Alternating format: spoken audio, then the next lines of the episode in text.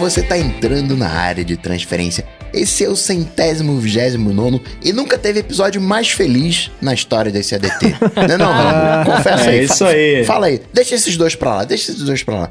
É o Foi- ADT foi em melhor. ritmo de festa. É, Felizômetro foi o melhor nome. Bruno tá chateado, nem vou falar com o Bruno. Mendes, você tá feliz ou tá chateado? Eu tô feliz. Olha, a gente vai falar do felizômetro já É, já. no felizômetro, mas não tá tão Mas feliz, não. é, mas eu tô feliz. Tirando o felizômetro, estou bem contente, bem satisfeito. Eu coloquei o fone para gravar, o Bruno fala: Não, essa WWDC foi chechelenta. Falei, Aí. Coca tirou o fone, por isso que atrasou, Coca quis ir embora. Cara, mas eu, eu, eu, eu devo ter visto errado. É, só, é a única explicação que eu. Você viu a desse ano? Eu vi, vi a You're watching it wrong, né? É, não, mas é isso que eu tô achando que tá acontecendo aqui. Agora, Mendes, todo ano alguém vem e quer aparecer na WWDC, tirar o, o brilho da Apple, né? Não Sempre fui tem uma eu, hein? noticiazinha. É.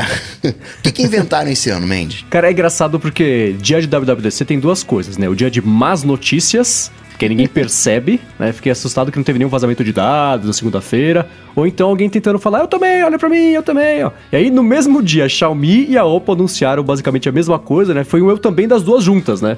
Eu acho que a Xiaomi anunciou primeiro e a Oppo depois anunciou uma coisa que eu falei aqui que eu adoraria que tivesse. Parece que vai ter, olha só. A tela, a, a lente da, da câmera frontal embaixo da tela, tipo daqueles vidros de, de sala do FBI que você pode deixar ele transparente ou fosco, dependendo do que você quer que aconteça. E as duas mostraram cada uma do seu jeito lá. A Xiaomi, a, a Xiaomi falou que o vidro funciona como parte da lente, não sei o que lá, nanana. mas eu fiquei contente porque, né, indica que pode um dia existir telefone sem a maldita testa dentuça. Fiquei muito contente com isso, né? Então, a, W- o dia da a segunda-feira da WWDC já começou bem pra mim, sem nenhuma relação com a Apple. já acordei alegre quando vi essa notícia. Agora, Bruno, eu tô olhando aqui, pelo que eu me lembro do felizômetro, você foi o que mais acertou acertou. Pela você primeira vez três pontos. Ah, quando eu já Não tinha foi? informação, né? Quando a gente já tem informação, fica fácil. Agora eu posso falar, foi engraçado. Essa semana, escutando os podcasts de tecnologia, eles falando sobre. Ah, vamos ver aqui. é, os- em relação aos nossos chutes da semana passada. Nossa, todos nós pontuamos bem. E ficou, foi é claro, né? Todo mundo já sabia. É, né? né? Ah, vamos ver no ano que vem o que a gente muda aqui. Foi que tal não fingir que não teve vazamentos, né? Mas foi isso. O Bruno acertou. Acertou. O Bruno ficou três vezes mais feliz dos seus quatro. É, seus quatro itens de wishlist, né? Queros. O Rambo de 3 teve dois Keros, né? Foi o gerenciador de download no Safari. E o suporte é mais positivo USB no iOS. Você citou o microfone não rolou, mas uh, o, o Rolou HD, HD. rolou, é, né? pendrive e tal, É. né? Isso O aí do já me Bruno deixa era- muito feliz. Bruno era janelinha no iPad, mouse no iPad e o default desktop no Safari. Só não rolou a notificação de ligação, que é uma Putz, E pena, era né? o que eu mais queria, né, velho? Eu, eu tô chateado com isso. Oh, O Coca teve um quero cumprido, atendido, né? Que foi a App Store de atalhos pro, pro aplicativo de atalhos. Então, o ditado mais suave no A Siri tá mais suave, né? Ela tá. É é uma burra com uma dicção melhor agora. Marzipan funcional a gente tem que ver, né? Aliás, a gente pode falar disso já já, né? Não é mais Marzipan, agora é Catalyst, né? Catalyst. Catalyst. Catalyst. Catalyst, Catalina. Catalyst. então, É, a gente tudo fala- a mesma coisa. Talvez o Coca tenha dois. Daqui a pouco o Rambo fala sobre o que ele já viu sobre tanto o próprio Catalyst quanto a reação da galera. E o Coca queria aquele watch face, né? Por hora, geolocalização também não rolou. Agora eu, dos quatro que eu falei que queria, não teve, né? Atalho, de teclado, eles incorporaram mais alguns dentro de cada aplicativo. Não é o que eu quero Cara, o que seja. Safari tá com, tipo, 50 novos atalhos, não? É, então, teve do Safari e acho que do Notas também, sei lá, mas não, não foi o que eu queria, que era atalhos pro sistema e não pra cada aplicativo. Falei que queria um iMessage de verdade, editar, bold também não rolou, né? Ah, mas tem perfilzinho, tem perfilzinho. Tá, Dá essa pra é a dar um parte que eu sorrisinho. dispenso, é. E Spam de notificação também não, ícone, widget com ícone também não, enfim, pra mim... Você sempre exige demais das pessoas, né, cara? Ah, esse, É é, esse é acontece. o... É, Pera aí, explica esse negócio de, de widget com ícone aí que eu não entendi. o que eu queria é que a- o, o- o ícone de tempo me mostrasse a temperatura atual e a Ah. condição atual. Tipo, uma com- o ícone ser a complicação do, do Ícones conteúdo de cada vivos. aplicativo. É, que nem é no calendário e no relógio, mas Entendi. pro resto, infelizmente, não rolou. Então, Bruno Casemiro, no felizômetro aqui, foi o que saiu mais feliz. Quero agradecer aí à academia e ao Rambo por terem me dado as informações. Agora, ah, me explique uma coisa, tem um erro aqui nesse felizômetro. Por quê? Porque todo Mano. mundo tem quatro itens e eu só tenho três. É, porque você foi o único que não falou coisas complementares no finalzinho lá. Ah, entendi. Tá explicado então. Eu aceito. Mas tudo bem, o seu nível de acerto foi proporcionalmente maior. que bom. Agora vamos falar da WWDC? Começar já com o pé na porta? Não, primeiro que não é, não é WWDC, é DubDub. É. Dub, dub. Esse ano a Apple incorporou, ela assumiu que é dub dub, colocou lá aquele neon na frente e tudo, né? O, o- o meu cérebro explodiu com chifre de unicórnio, com, com, com tudo aqui. Aliás, antes disso, ô Rambo, você tá aí, né? Você tá em São José enquanto estamos gravando aqui, né? Exato, é muito estranho gravar o ADT com sol na rua.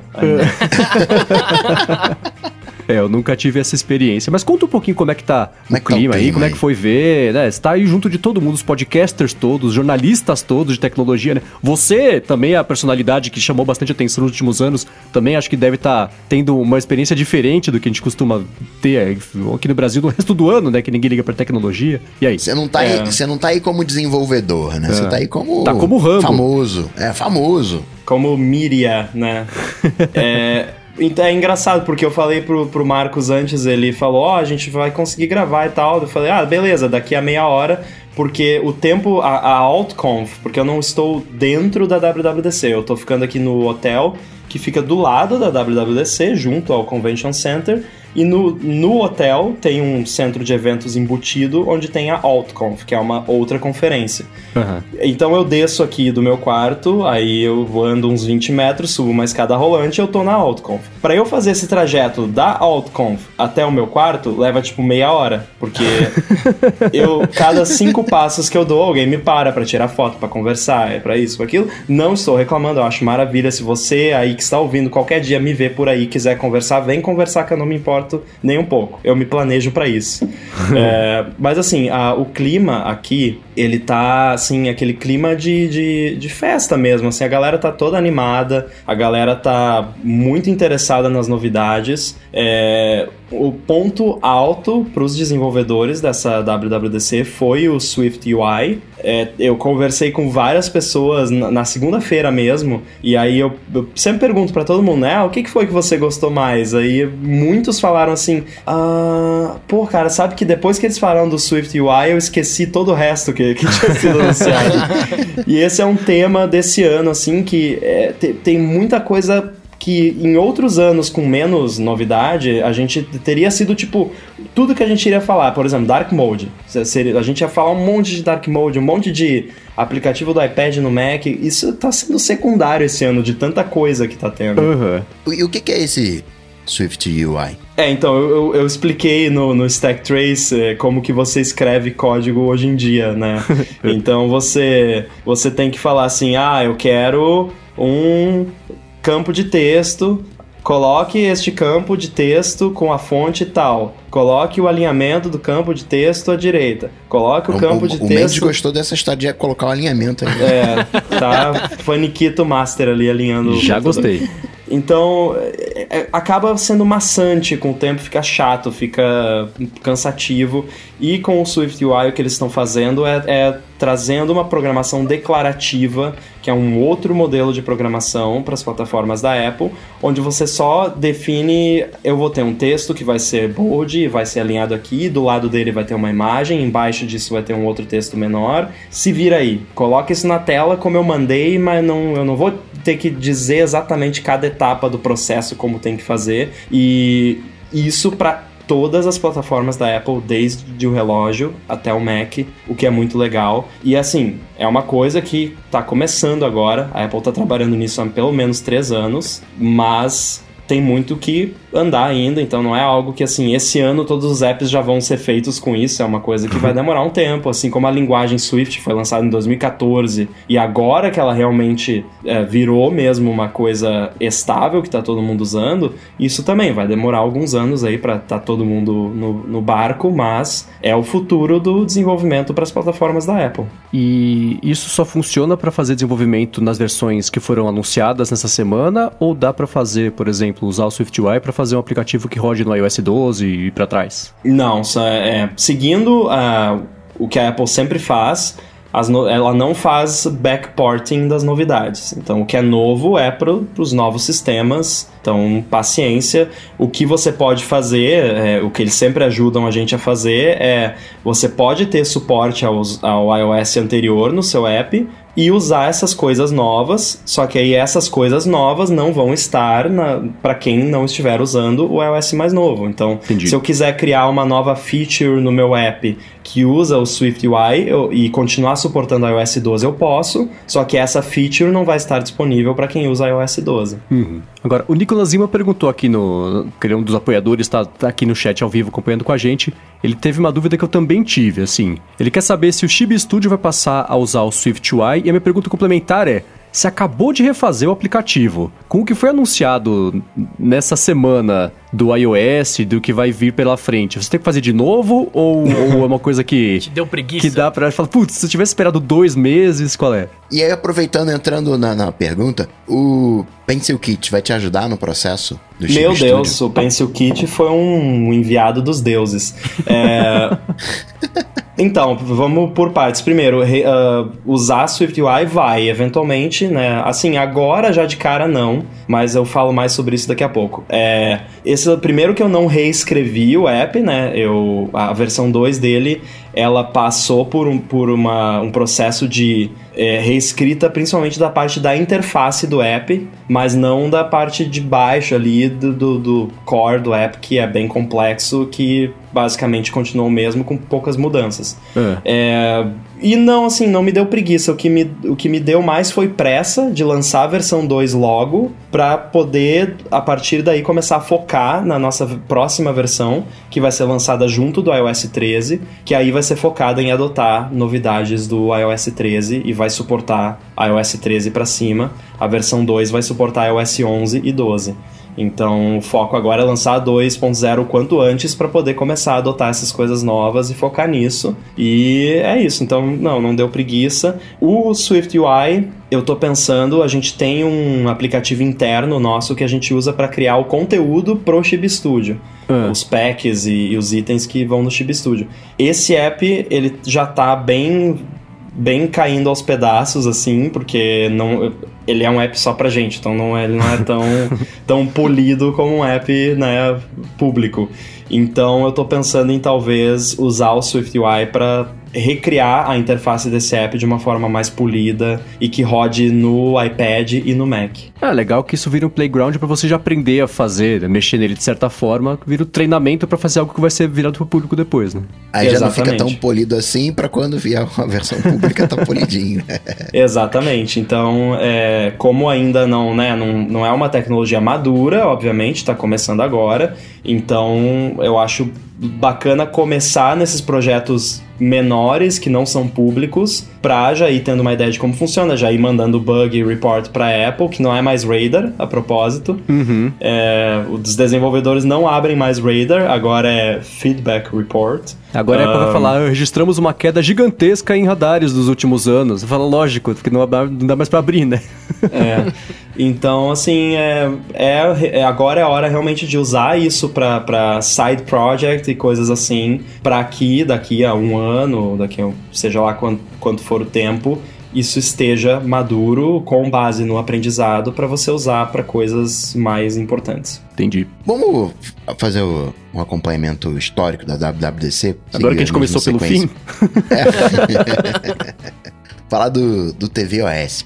O, eu já gostei de cara do TVOS quando falou multiusuário, porque um dispositivo família que só tem uma conta é. né, me- incomodava isso. Ah, multiusuário. Eu já, já, já abri um sorriso, assim, já falei, oh, gostei.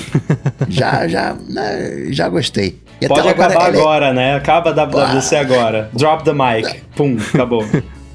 Vo- Você tem uma IA que faz sugestão baseada em quê? Né? Peraí, que- quem é que tá me assistindo? Ela, ela nem sabe isso. Isso foi- essa personalização eu achei legal. Achei legal também que agora você aceita o controle de Xbox e PlayStation. Inclusive no iOS, né, Rambo? No iOS Foi, também. não é só no tvOS, Sim. no iOS também. Sim, na verdade isso é engraçado porque eles já têm isso há um bom tempo, porque eles usavam isso internamente para testar as paradinhas do Game Kit lá que, ele, que eles têm para aqueles controles MFI e tudo mais, só que não liberava para o público. E aí agora eles basicamente estão pegando essa parada que eles já tinham, que já funcionava, sei lá, há dois anos, e falando, não, agora, beleza, podem usar aí. Só virou a chavinha ali. Virou a chavinha. E outra coisa que foi uma dica que eles passaram já em referência ao nome do novo macOS foram screensavers marítimos. É, pode e crer, né? o, o nome do Olha macOS é, é Catalina. E Catalina é uma ilha, não é isso? É, uma ilha. O nome dela, eu tava procurando, é Santa Catalina. Santa Catalina. De verdade, né? Então, o próximo É, terra- é macOS. terra, é terra do Rambo. É, o É. próximo macOS vai ser Rio de Janeiro. Mas é, a Catalina, que eu falei que era uma coisa. Da, eles falaram, ah, uma coisa da costa, a gente achou que fosse uma praia, mas não, é uma ilha mesmo, fica até meio longe ali da, da costa mesmo da Califórnia, mas baixo, é né? isso aí. Perto do México. Bom, Mas foi meio isso, né, de, do tvOS. Foram coisas que todas são bacanas, mas dá pra meio passar, né? Nossa, Digo, cara, pra vocês terem uma ideia, eu só prestei atenção no controle. Tava rolando ali, eu falei, ah, olha só o controle, legal. Você, tal. como um bom gamer, Troca. foi na hora que, que Foi até chamou a atenção. engraçado porque eles falaram assim, ah, multiusuário, a galera, "Ê!" Ah, aí, Xbox One, "Ê!" aí, Playstation! É, foi loucura, né? aí o Tim Cook até falou, ó, tem uns fãs do Playstation aí. É, são as bobeirinhas que são bem-vindas, né? É. Aí depois disso veio o WatchOS com novos mostradores. Inclusive eu gostei desse com que mostra os algoritmos romanos. Eu gosto do algoritmo Mas romano. aquele que é meio clássico ou aquele que eles mostraram com um X o, o gigantesco? grandão, o X O, o, gigantesco. pera aí, o Coca falou os algoritmos É, eu, eu, eu romanos, fiquei é é? confuso também. Algoritmos? Algoritmos? Os algoritmos. Não, isso foi erro do microfone que captou. Ah, tá. Claro, Foi o é- corretor, é o né? beta, Essa é, é o velha. beta. É, o, esse Corretor corretor do vive microfone. trollando. Vive trollando a gente. Os mostradores eu gostei daquele. Eu não vou usar, mas eu achei legal aquele que tem o, o, o degradezinho, que parece uma coisa meio solar mesmo. E talvez aquele meu clássico que mostra o- o- os. Como é que você falou? Os, al- Os os algoritmos, os algonúmeros romanos. Mas os outros eu, eu acho meio difícil usar. E é legal que tem, uma- eles, têm- eles continuaram desenvolvendo um específico do orgulho também, que é bonitinho. uhum. São oito cores ali da, da Apple, né? Eu contei. É, porque aí não é, É. o logo da Apple antigo Não- do arco-íris, tem aí é o arco-íris de verdade. E agora tem a pulseira também. Finalmente, essa pulseira é pública, né? A pulseira do orgulho, que antes era uma parada meio. Só se você fosse funcionário da Apple, você conseguia. É verdade. assim. Sim. É verdade. Mas, então, foi- Mas eu- isso não é gost- WatchOS. É, o que eu gostei mais, na verdade, é que eles, além da- da- das faces novas, que ah, é que nem quando tem pulseira com cor nova, você fala, ah, tá bonitinho. Mas eu gostei que eles pegaram os mostradores que já existem e deram uma reformulada um pouquinho neles. Primeiro, deram a opção, eu não sei até onde isso vai dar pra mexer, o Coca que tá mexendo aí pode me falar. Que eles falaram, ah, dá pra deixar monocromático. Eu, eu detesto o mostrador que eu uso hoje, que ele é todo colorido, né? Ele vomita cores pra cima de mim cada vez que eu, que eu, que eu levanto o braço. E não é o meu, o meu, o meu jeito favorito de interagir. Então eu queria uma coisa mais monocromática mesmo, porque é menos informação visual cada vez que eu olho pro relógio. E também complicações novas, né? Eles reformularam até alguns mostradores pra deixar, para até acomodar as complicações novas. Isso é bacana. São coisas iterativas, né? Isso, isso. E agora tem, de hora em hora, você pode ter, não um bip, né? Mas um passarinho, um cuco. Me te pergunto se vai ter um, um- que eles colocaram. Foi tipo um exemplo. Não sei se vai ser sempre isso, né? São pássaros diferentes a cada hora, sei lá. Mas é, é legal. Que eu lembro daqueles relógios Cássio, né? Que fazia pip, pip cada vez que, que dava a hora completa. Nossa, eu Então só é. pensava assim, eu, eu- quando ele falou isso, eu pensava, oh, show.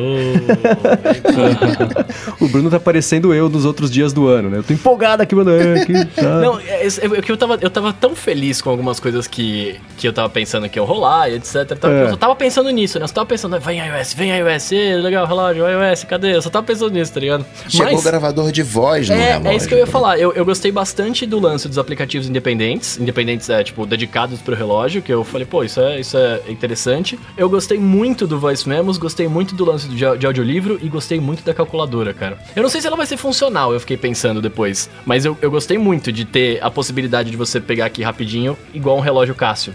Eu coloquei a complication da calculadora aqui, inclusive, que é muito útil, porque ela tem a opção de calcular tip, Tip, e eu estou nos aham. Estados Unidos, né? Então É, você tem que calcular o tip aqui e funciona muito bem, ó. Tá aqui a calculadora, estou mostrando pra galera aqui, de cabeça pra baixo, linda. Funciona. É, então, o, o que eu acho complicado, é legal que tenha, mas é, o trabalho que você tem pra, especialmente no relógio, você sai da onde você tá, aí você vai lá, né, tem que usar a pinça e um binóculo pra conseguir enxergar o aplicativo certo, aí abrir a calculadora, é o mesmo trabalho de mexer no iPhone, por exemplo, não é coisa tão, Mas eu botei é, a igualmente complication, prático. né? Aí é mais prático. Então, aí sim, aí Mas É. No exemplo da Tip, por exemplo, esses dias a gente tava no, num restaurante aqui e foi antes de eu instalar o beta, eu pedi pra Siri, porque você levanta o pulso, fala, ah, calcula aí uma tip de 15% numa conta de tanto, e ela já dá pra você o valor da, da tip e o valor total, Pra você preencher na notinha e assinar feito um animal. Os Estados Mas é Unidos, bacana vou que te tem. contar, hein, por favor, É. esse país aqui, negócio de pagamento, eita. Aí, aí tá precisando de Apple Pay. Agora, o Rambo, Tá. me tira uma dúvida. Eles falaram que os aplicativos, ele- eles têm uma API que vai conseguir deixar os aplicativos rodando por mais tempo enquanto o relógio não está sendo usado para conseguir pegar exercício melhor. É isso mesmo? Para esse tipo de uso? É, é o Extended Runtime, alguma coisa assim. É, assim, eu não estudei isso a fundo ainda, não estudei nada a fundo, porque não deu tempo, é muita coisa. Mas é. É, é- me- meia hora só pra descer uma escada rolante, imagina É. como é que Então, eles sim, eles estão permitindo isso agora. Basicamente, eles estão trazendo o que a gente já tem no iPhone, que aliás, no iPhone teve melhoria nessa área também, que eu também não vi a fundo. É que você, como um aplicativo do Apple Watch, você vai poder é, ter aí uma certa liberdade de fazer atividade em background para poder né, ter um- uma qualidade melhor na captura de eventos uh, de fitness e, e outras coisas. Teve uma coisa que o Bruno falou que se eu tivesse que pensar três coisas importantes, três movimentos daqueles, né, que a Apple fez nessa WWDC, o segundo que eu pensaria, o segundo mais importante, foi aplicativos independentes, né, uma App Store. Né, trazer o, o desejo do Rambo, né? Deixar de ser um Tamagotchi. Isso aí. Isso aí. Do e iPhone. cara, funciona. É impressionante. Eu, é, Sim. ontem eu tentei abrir aqui e não tava rolando. Acho que tava fora do ar App Store, alguma coisa assim. Ou a É. internet tava ruim também. eu Mas também é. xinguei muito quando isso aconteceu. Falei, caramba, eu não vou, eu não vou conseguir instalar aplicativo. Como é que eu vou fazer? Eu vou ter que voltar aqui. Mas não, era problema na loja. É, então é, funciona e o, o mais legal é assim, claro que você pode usar o Apple Watch sem o seu iPhone, principalmente se ele for do modelo LTE, mas o legal é que eles também agora trouxeram a paradinha do teclado que você tem da Apple TV pro Apple Watch também. Então se você vai, primeira vez que você vai comprar uma paradinha na, na App Store, você precisa fazer, digitar a sua senha. E aí ele você aparece uma notificação no seu iPhone, ah, digita sua senha aqui, daí você pode botar ali e é que nem a Apple TV, você pode selecionar ali, já preencher automaticamente a senha com One Password, com, com a- o negócio do Keychain também, e ele manda pro seu Apple Watch, então você não precisa ficar desenhando a senha ou pior ainda, ditando a senha, né? É engraçado porque você consegue usar o relógio pra autenticar coisa, tipo, pra abrir o seu Mac, pra não ter que colocar a senha, mas pra comprar coisa no relógio, põe a senha no iPhone. mas teve- eles falaram. Tem uma coisa que eu sempre falo aqui, né? De que eu, eu gosto muito do aplicativo de saúde, porque ele tenta ajudar um pouquinho você a entender aquele, aquela tonelada de dados que foram coletados, né? Vai ter mais disso, as tendências de exercício dos últimos três meses e do último ano. Mas, mas o, o coach não vai ser criminalizado aqui no Brasil? Vão criminalizar o Apple Watch também. Você faz jailbreak e tá tudo certo. Agora, uma parada que eu achei bem da hora, que você tá falando de saúde, é o desse. de- Eu não sei ler isso aqui na pauta. Eu escrevi decibelilômetro. Eu não sei se essa palavra existe, mas ela me parece autoexplicativa. É, Isso aí é o Cebolinha falando. É o, é o decibelímetro. Ah, É, então tá. Muito bom. Eu Estou gostei com ele, disso, inclusive, tô usando ele como complication. Ele tá falando aqui, ó, você está falando alto demais, não. É, sabe o que, que eu acho impressionante? Que é uma complication, é, você tem uma complication e ela é live, tipo, ela fica o tempo, eu tô falando, tô olhando Mexendo. aqui e o negocinho tá mexendo. Então, E, Mas e, isso cara, é só pro, pro WatchOS, pro, pro Watch relógio 4. Series 4. É. É. Pois é, mas é impressionante porque assim, é, embora esteja rodando beta, a bateria tá, tá ok, assim, não tá gastando a bateria muito rápido não e, e tá escutando o tempo todo. Eu acho que assim, provavelmente isso já, já rola em background por causa do, do Wei Carangueja e tudo mais. Então você acaba que eles só estão pegando essa informação e aproveitando ela para fazer esse cálculo também. É verdade, né? Se já funciona, é verdade, faz completo sentido. Cá entre nós, é que não não vamos falar isso não, porque senão vai incentivar a galera a instalar. Mas esse beta não tá com cara de beta. eu não vou tá, falar, manda é. seus e-mails pro Coca, porque vocês não vão conseguir, porque não vai funcionar. Você acabou de Não, acionar, também a gente né? não falou, então não tem problema. Opa, ligou, hora de, hora de tomar a pílula do Bruno aqui. Pior que é mesmo. Falando nisso, o ciclo menstrual, tá vendo só como liguei uma coisa outra? Tá vendo? Olha só, eu achei que a gente ia até cortar Golpe isso. de oportunidade. Então, muito bem, então vai ter, né? O, o- isso aí que é uma coisa que tem um mercado enorme, todo, todo sempre vê esse tipo de aplicativo sendo usado por aí. Agora é bom que vai ser nativo, tanto para no Apple Watch também dentro do aplicativo de saúde, né? Aliás, o aplicativo Cycles foi feito usando o Swift UI. Olha! Que legal. Legal. Então, é bom que a Apple esteja usando, porque aí eles já pegam os problemas e já vão corrigindo pra gente, né? Sim. Aliás, falando isso da bom que a Apple esteja usando, e até o- o- ligando também com o que o Beta, o Coca- o- o Beta falou de Coca, está estável, né? É, eu escutei algum podcast essa semana, talvez tenha sido você, Rambo, que falou, acho que não, que esse primeiro beta, a Apple, assim, passou a caneta faz um mês. E aí o segundo beta é o do último mês pra cá, o que eles vêm fazendo e vêm desenvolvendo. Eu vou pegar até o feedback da galera em relação ao primeiro beta pra conseguir fechar e poder lançar. Então a parte dele tá meio bugado é isso, assim, tudo que foi trabalhado no último mês dele vai vir no segundo beta, no terceiro. É, Esse eles fazem o, o, o lock da versão praticamente um mês antes da WWDC. Tipo, isso aqui vai ser o que vamos lançar na WWDC, ponto, acabou, é isso, entendeu? Então, porque é muito arriscado você lançar primeiro... Porque, pensa bem, você tem 5 mil developers, no mínimo, na WWDC. Imagina se você brica os devices de 5 mil... Ninguém ia conseguir fazer nada e, tipo, ia arruinar a WWDC, então... E todo mundo Tem viajando, né? Que é fora de- pior é, Todo ainda. sim, mundo fora de viajando casa. fora de casa é pior ainda, né? Então, assim, mas mesmo assim, é, esses primeiros betas, tanto é que esse ano a Apple fez uma coisa inédita, que eles nem lançaram profile pro iPad OS e pro iOS, porque eles sabem que a parada não tá azeitadinha, como diz o Coca, e eles não querem que qualquer maluco saia instalando por aí, porque eles sabem que né, não pode dar problema. E, de fato, é, assim, embora esteja tudo funcionando, é beta. tipo, o meu, eu tô rodando aqui no, no iPhone 10R de teste, mas eu tô usando ele como se fosse o meu device primário, mais pra testar mesmo. E aí, às vezes, eu abro o Spotlight pra procurar um, um app pra abrir e trava o Spotlight, eu tenho que re- reiniciar o device. Então, assim, tá- tem vários bugs, a paradinha do iPad de múltiplas janelas tá bem bugado ainda, então é beta. É, a hora que. No iPad, a gente fala do iPad daqui a pouquinho, mas foi engraçado. Eu instalei o beta, aí eu arrastei a tela pro lado pra trazer a central de widgets, ele travou e não voltava. Tinha que apertar o home, o Bauer não voa. Você, né, você trava. já- Aí de novo, reiniciou, fui mexer nele, que eu trouxe o dock pra cima, ele travou de novo. Então, assim, se tá dando certo, é meio sorte, né? Então, não vai. Agora, uma última coisa sobre o WatchOS, uma bobeirinha que eu gostei, que é a complicação de, de porcentagem de chance de vai chover. Porque eu já deixo no aplicativo de, de tempo aqui o, o default dele mostrar o- o- se vai chover ou não. Então eu gostei disso aí. Aquela tela que eles colocam depois do- de falar sobre o sistema, né? Com 18 coisas novas. A que mais chamou atenção pra mim foi essa.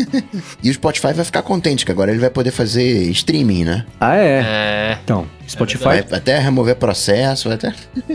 É, então. Agora a Apple não falou nada sobre o Talk, né? Lembra que foi lançado no ano passado? Não, ninguém usa. então, né? Ninguém Ela gosta. colocou nessa tela Só também o Walkie Talk redesenhado. Tipo, segunda tentativa pra fazer as pessoas usarem. né? Antes da gente mudar de assunto aqui, só fazer uma pergunta, que a gente tava falando de aplicativo independente, etc, tudo mais, e eu acho que vai ficar a dúvida na, na cabeça da galera. É, a partir de agora, então, eu poderia comprar um relógio e usar ele só como relógio. Não preciso ter mais iPhone, não preciso ter mais nada? Precisa pra configurar. Ele ainda usa o, o back, ele faz backup no iPhone. Então ele assim, ele tá um pouco mais distante, mas ainda Mas tem um cordão não é umbilical. não, não, não. Uhum. Não dá pra você. Se você tem um Android, ainda não dá pra você usar um, um Apple Watch. Mas acho que o caminho é esse, né? Ah, daqui acho que umas duas ou três versões, será? É, bem provável. Agora falando de iOS 3, o Mendes né, não tá com o Face ID ainda, mas uma das coisas ditas é que ficaria 30% mais rápido. E eu notei que ficou mais rápido. Você reparou também que ficou mais rápido o Face ID, Rambo? Cara, é, no desbloqueio do device em si não tá tão diferente, mas eu os meus devices são todos da, da série 10S, né? Então o 10S Max e o 10R e o iPad Pro que tem o Face ID novo, que já era muito mais rápido. Mas eu ouvi de pessoas que conhecem a velocidade desses devices novos e tem o iPhone 10 que ainda é com o Face ID velho, que ele tá tão rápido quanto os devices novos, mas eu notei uma diferença quando você está usando o Face ID dentro do sistema aplicativo. para autenticação, senhas e tudo mais. É que reestruturou tudo. Os aplicativos né, agora carregam mais rápido, os updates estão menores, os downloads estão menores. Yeah. É, o, foi a continuação do ano passado, né? Que já tinha esse lance todo. Eu achei legal o negócio de, de o tempo de abrir o aplicativo duas vezes mais rápido agora, que já era rápido, ficou mais ainda. Isso, é Mais bacana, rápido, né? especialmente para aparelhos antigos, né? Quem, é que nem o Rambo falou, quem tá no, no atual, assim, né? Duas vezes mais rápido do que já é rápido não faz tanta diferença, mas para quem tocava, espera um pouquinho, aí sim abre. Isso é bacana, isso eu gostei. Tem uma mudança na infraestrutura da App Store que eles vão fazer, que ainda não tá feita, porque é coisa de servidor, que vai, vai ser feito mais pra frente, que vai reduzir o tamanho do download dos apps. E eu ainda não sei exatamente o que exatamente que eles vão fazer, mas vai reduzir significativamente o tamanho dos apps na hora de fazer o download. E isso também vai contribuir para que os apps da App Store abram mais rápido. O Craig tentou explicar ontem, eu não entendi direito, mas parece que tem alguma coisa a ver com a criptografia que eles usam para os apps, que eles perceberam que eles conseguiam fazer a parada ficar mais rápida e foram lá, fizeram e realmente ficou bem mais rápido. Ah, legal. Mais do que isso, eu gostei de 60% menos volume de dados para atualizar aplicativos. que eu fico pensando, eu sempre penso muito nisso. Qualquer aplicativo Mequetrefe, 200 MB de atualização para um bilhão de pessoas. Fala, cara, quantos dados celulares estão sendo perdidos nesse momento para nada? né? E uma coisa, removeram o limite de download. É dizer, verdade. tem uma perguntinha. Agora, uma coisa chata desse processo era que você. é, o limite era tava 200 mega para Era aplicativos. 150, foi para 200 semana passada. Mas não para atualização de iOS. Você ia fazer uma atualização de iOS, sei lá, de 50 megas, de 30. Não, não, não pode, não. Você só pode fazer via Wi-Fi. Ah, é verdade. Mas o problema tem- é que quando você faz uma atualização, é, no momento em que ele acorda da atualização, ele tem que geralmente fazer muitos processos que, que se ele não conseguir fazer de uma forma acelerada, pode dar uns probleminhas. Então, é por isso que eles ainda requerem Wi-Fi para atualização. Então não é nem pro download, mas sim pro que vem depois, é isso? Exato, é. Ah, então Uma tá. dica que me deram é dar zerada, né? Reiniciar o iPhone para ele ficar com. Limpar a RAM para ele ficar novinho ali, né? Dar um refresh, um boot, que facilita. re- reduz a chance de dar qualquer problema na hora da, da instalação. Tem que fazer Agora- isso no Apple Watch para não brincar, né? É, importante, né? O Rambo passou o quê? Uns oito meses com o iPod bricado, só agora conseguiu então, trocar? é, não terminou a saga ainda. Se vocês Ah, quiserem, não. eu conto aqui, mas. Mas já tá encaminhado, já tá com, com a já, loja. já tá encaminhado. Já é um começo. Agora, Agora, o modo escuro, vocês gostaram? Eu gostei. Eu gostei. Eu tava Eu com não medo de gostei, não, não. gostar e gostei. eu não eu vi. não gostei, não. Porque o azul tava muito azul. Aí eu lembrei que eu tenho aquele filtro Nossa, que dá aquela aquele filtro chato lá. caprichada Ah, no é. azul. Aí eu tirei e eu falei, gostei desse azul aqui, rapaz. Ficou, ficou bom agora em modo escuro. Gostei, tô É, usando. eu gostei, mesmo com o azul, assim. Na- uma coisa que eu estranhei, é, acho que no calendário que eles mostram, eles colocam um layer, sei lá, uma coisa, um compromisso que tá com amarelo. Eles colocam um amarelo meio transparente, mas fica um amarelo tão triste, porque ele tá semi-transparente quanto o fundo. O fundo Eu, eu gosto é, dessas qualidades, é escuro. um amarelo triste. Mas é. E o texto fica em amarelo claro, brilhante, beleza? Então essa, é- é- essa transparência no fundo preto, eu acho que eu aposto que ainda vai mudar, porque tá triste, tá, tá, tá com aspecto feio. Parece uma, Prefere o coisa meio, amarelo topzera, isso. parece uma coisa meio podre, sabe? Assim, não tá bacana. Caramba. Mas no geralzão, né, com as cores vivas, eu, eu achei bonito. Acho que encaixou, sabe? Eu tava com medo de ficar meio tosco, não ficou não, ficou legal, pelo menos na minha opinião. Outra coisa que mudou absurdamente foi a interface de share, né, de compartilhamento. E você fica perdido ali no. no- no- no- não é mais o, o- a aba de compartilhamento mudou. Sim, que ela vai ser contextual do programa, do que você está querendo compartilhar e com quem você costuma falar, por qual aplicativo, né? Então, Calma, essa essa parte eu realmente perdi. Tem aí pra eu ver? tem, eu tô mostrando aqui pro Bruno agora. Eu coloquei eu aqui no Safari a tela de compartilhamento. Primeiro que ele colocou, ele coloca os contatos, e aí pro meu MacBook Pro ele dá a sugestão pelo AirDrop e depois por iMessage pra, pra com que as pessoas que mais falam, né? O Coca, o Bruno e o Rambo. É. Aí embaixo tem também por ícones bonitinho, também deve ser por, Ah, por relação tá, de tá. usar. E aí mais pra baixo tem uns botões. É, é uma lista de botões agora, que tá meio gigante, Tá inclusive meio gigante. de ações para você conseguir fazer, porque ele tá juntando, pelo que eu tô vendo aqui, além de, de aplicativos, fazer ações, por exemplo, dos shortcuts. Então, tudo que for compatível com esse tipo de compartilhamento, ele tá mostrando aqui. E tem um mais, que aí ele vai abrir, tem mais coisa ainda, uma lista gigantesca de coisa para fazer. Então é legal, opção. A gente sempre Ele- fala ele de falta de ficou- opção. Ele ficou unf- unfriendly pra coroa digital, né? Porque tem muita coisa agora, cara. É verdade, é verdade, tem muita coisa. É. Tá Ó, tô mostrando até aqui no Android, né? Fotos, ó, aí você tem também todas essas opções e elas são contextuais realmente. Então, ah, eu mandei muita foto hoje pra, tá, pra um, algum contato específico, ele vai botar esse contato em destaque. E ele coloca também aqui embaixo as ações que você faz com mais frequência, tipo copiar a foto. É, o, o ícone do airdrop, ele já mostra quanto, quantos destinatários de airdrop próximos tem e abre em tela cheia o airdrop, então você pode ver mais contatos ao mesmo tempo. Tá muito legal, cara. Eu gostei É, então. muito disso. Eu gostei também, Aquela parte organizado. chata que você tinha de ordenar as, as coisas É. que você fazia com mais frequência, agora tá Nossa. automático. Né? É, É. muito chato isso. Bem melhor. E o swipe, da, o Quick Path, né? Swipe, é Quick Path da Apple, vocês já testaram? Eu testei, só que eu não sou fã de teclado swipe no geral. Então, É, assim, pra não, mim cara. é como qualquer outro teclado swipe funciona. Bom que é nativo, sou nativo, né? Eu- tamo junto, Bruno.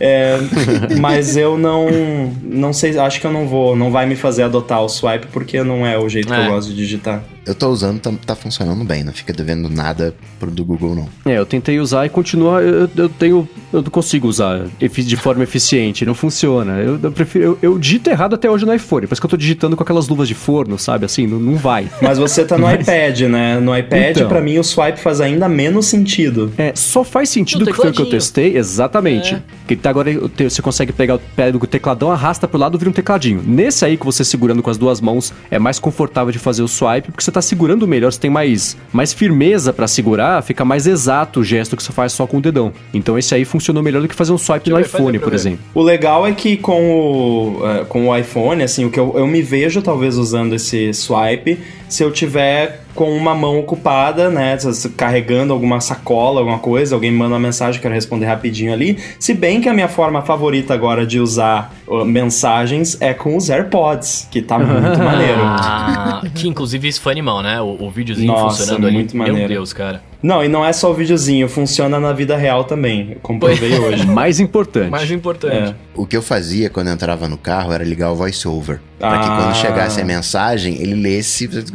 Agora, né? Finalmente tem um voice-over pra mensagem sob demanda nativo. E legal é que não é só pro aplicativo de mensagens da Apple. Eles falaram no evento, a não ser que eu tenha entendido errado, é pra qualquer mensageiro. Vai funcionar esse Qualquer negócio de mensageiro leitura. que se integre com a Siri, que atualmente a maioria deles já, já tem. O WhatsApp, por exemplo, é integrado, então vai funcionar e é muito legal. Eu tava hoje, eu eu tava ouvindo uh, um podcast aqui, botei o iPhone no bolso, os AirPods, fui descer o elevador ali, meia hora.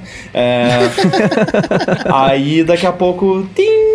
Aí, John Sandel says. Daí a mensagem dele, lê inclusive, inclusive os emojis, né? E, e aí você reply, fala o que você quer, envia, continua tocando o podcast. Pô, cara, muito bom. Eu achei muito uma maneiro. dúvida. quase, quase como o CarPlay, né? Quando você tá usando lá, tá dirigindo e quer ler uma mensagem. É mais ou menos a mesma coisa, só que nos AirPods. Me tira uma dúvida. Será que isso funciona com o iPhone em silencioso? Acho que não, né?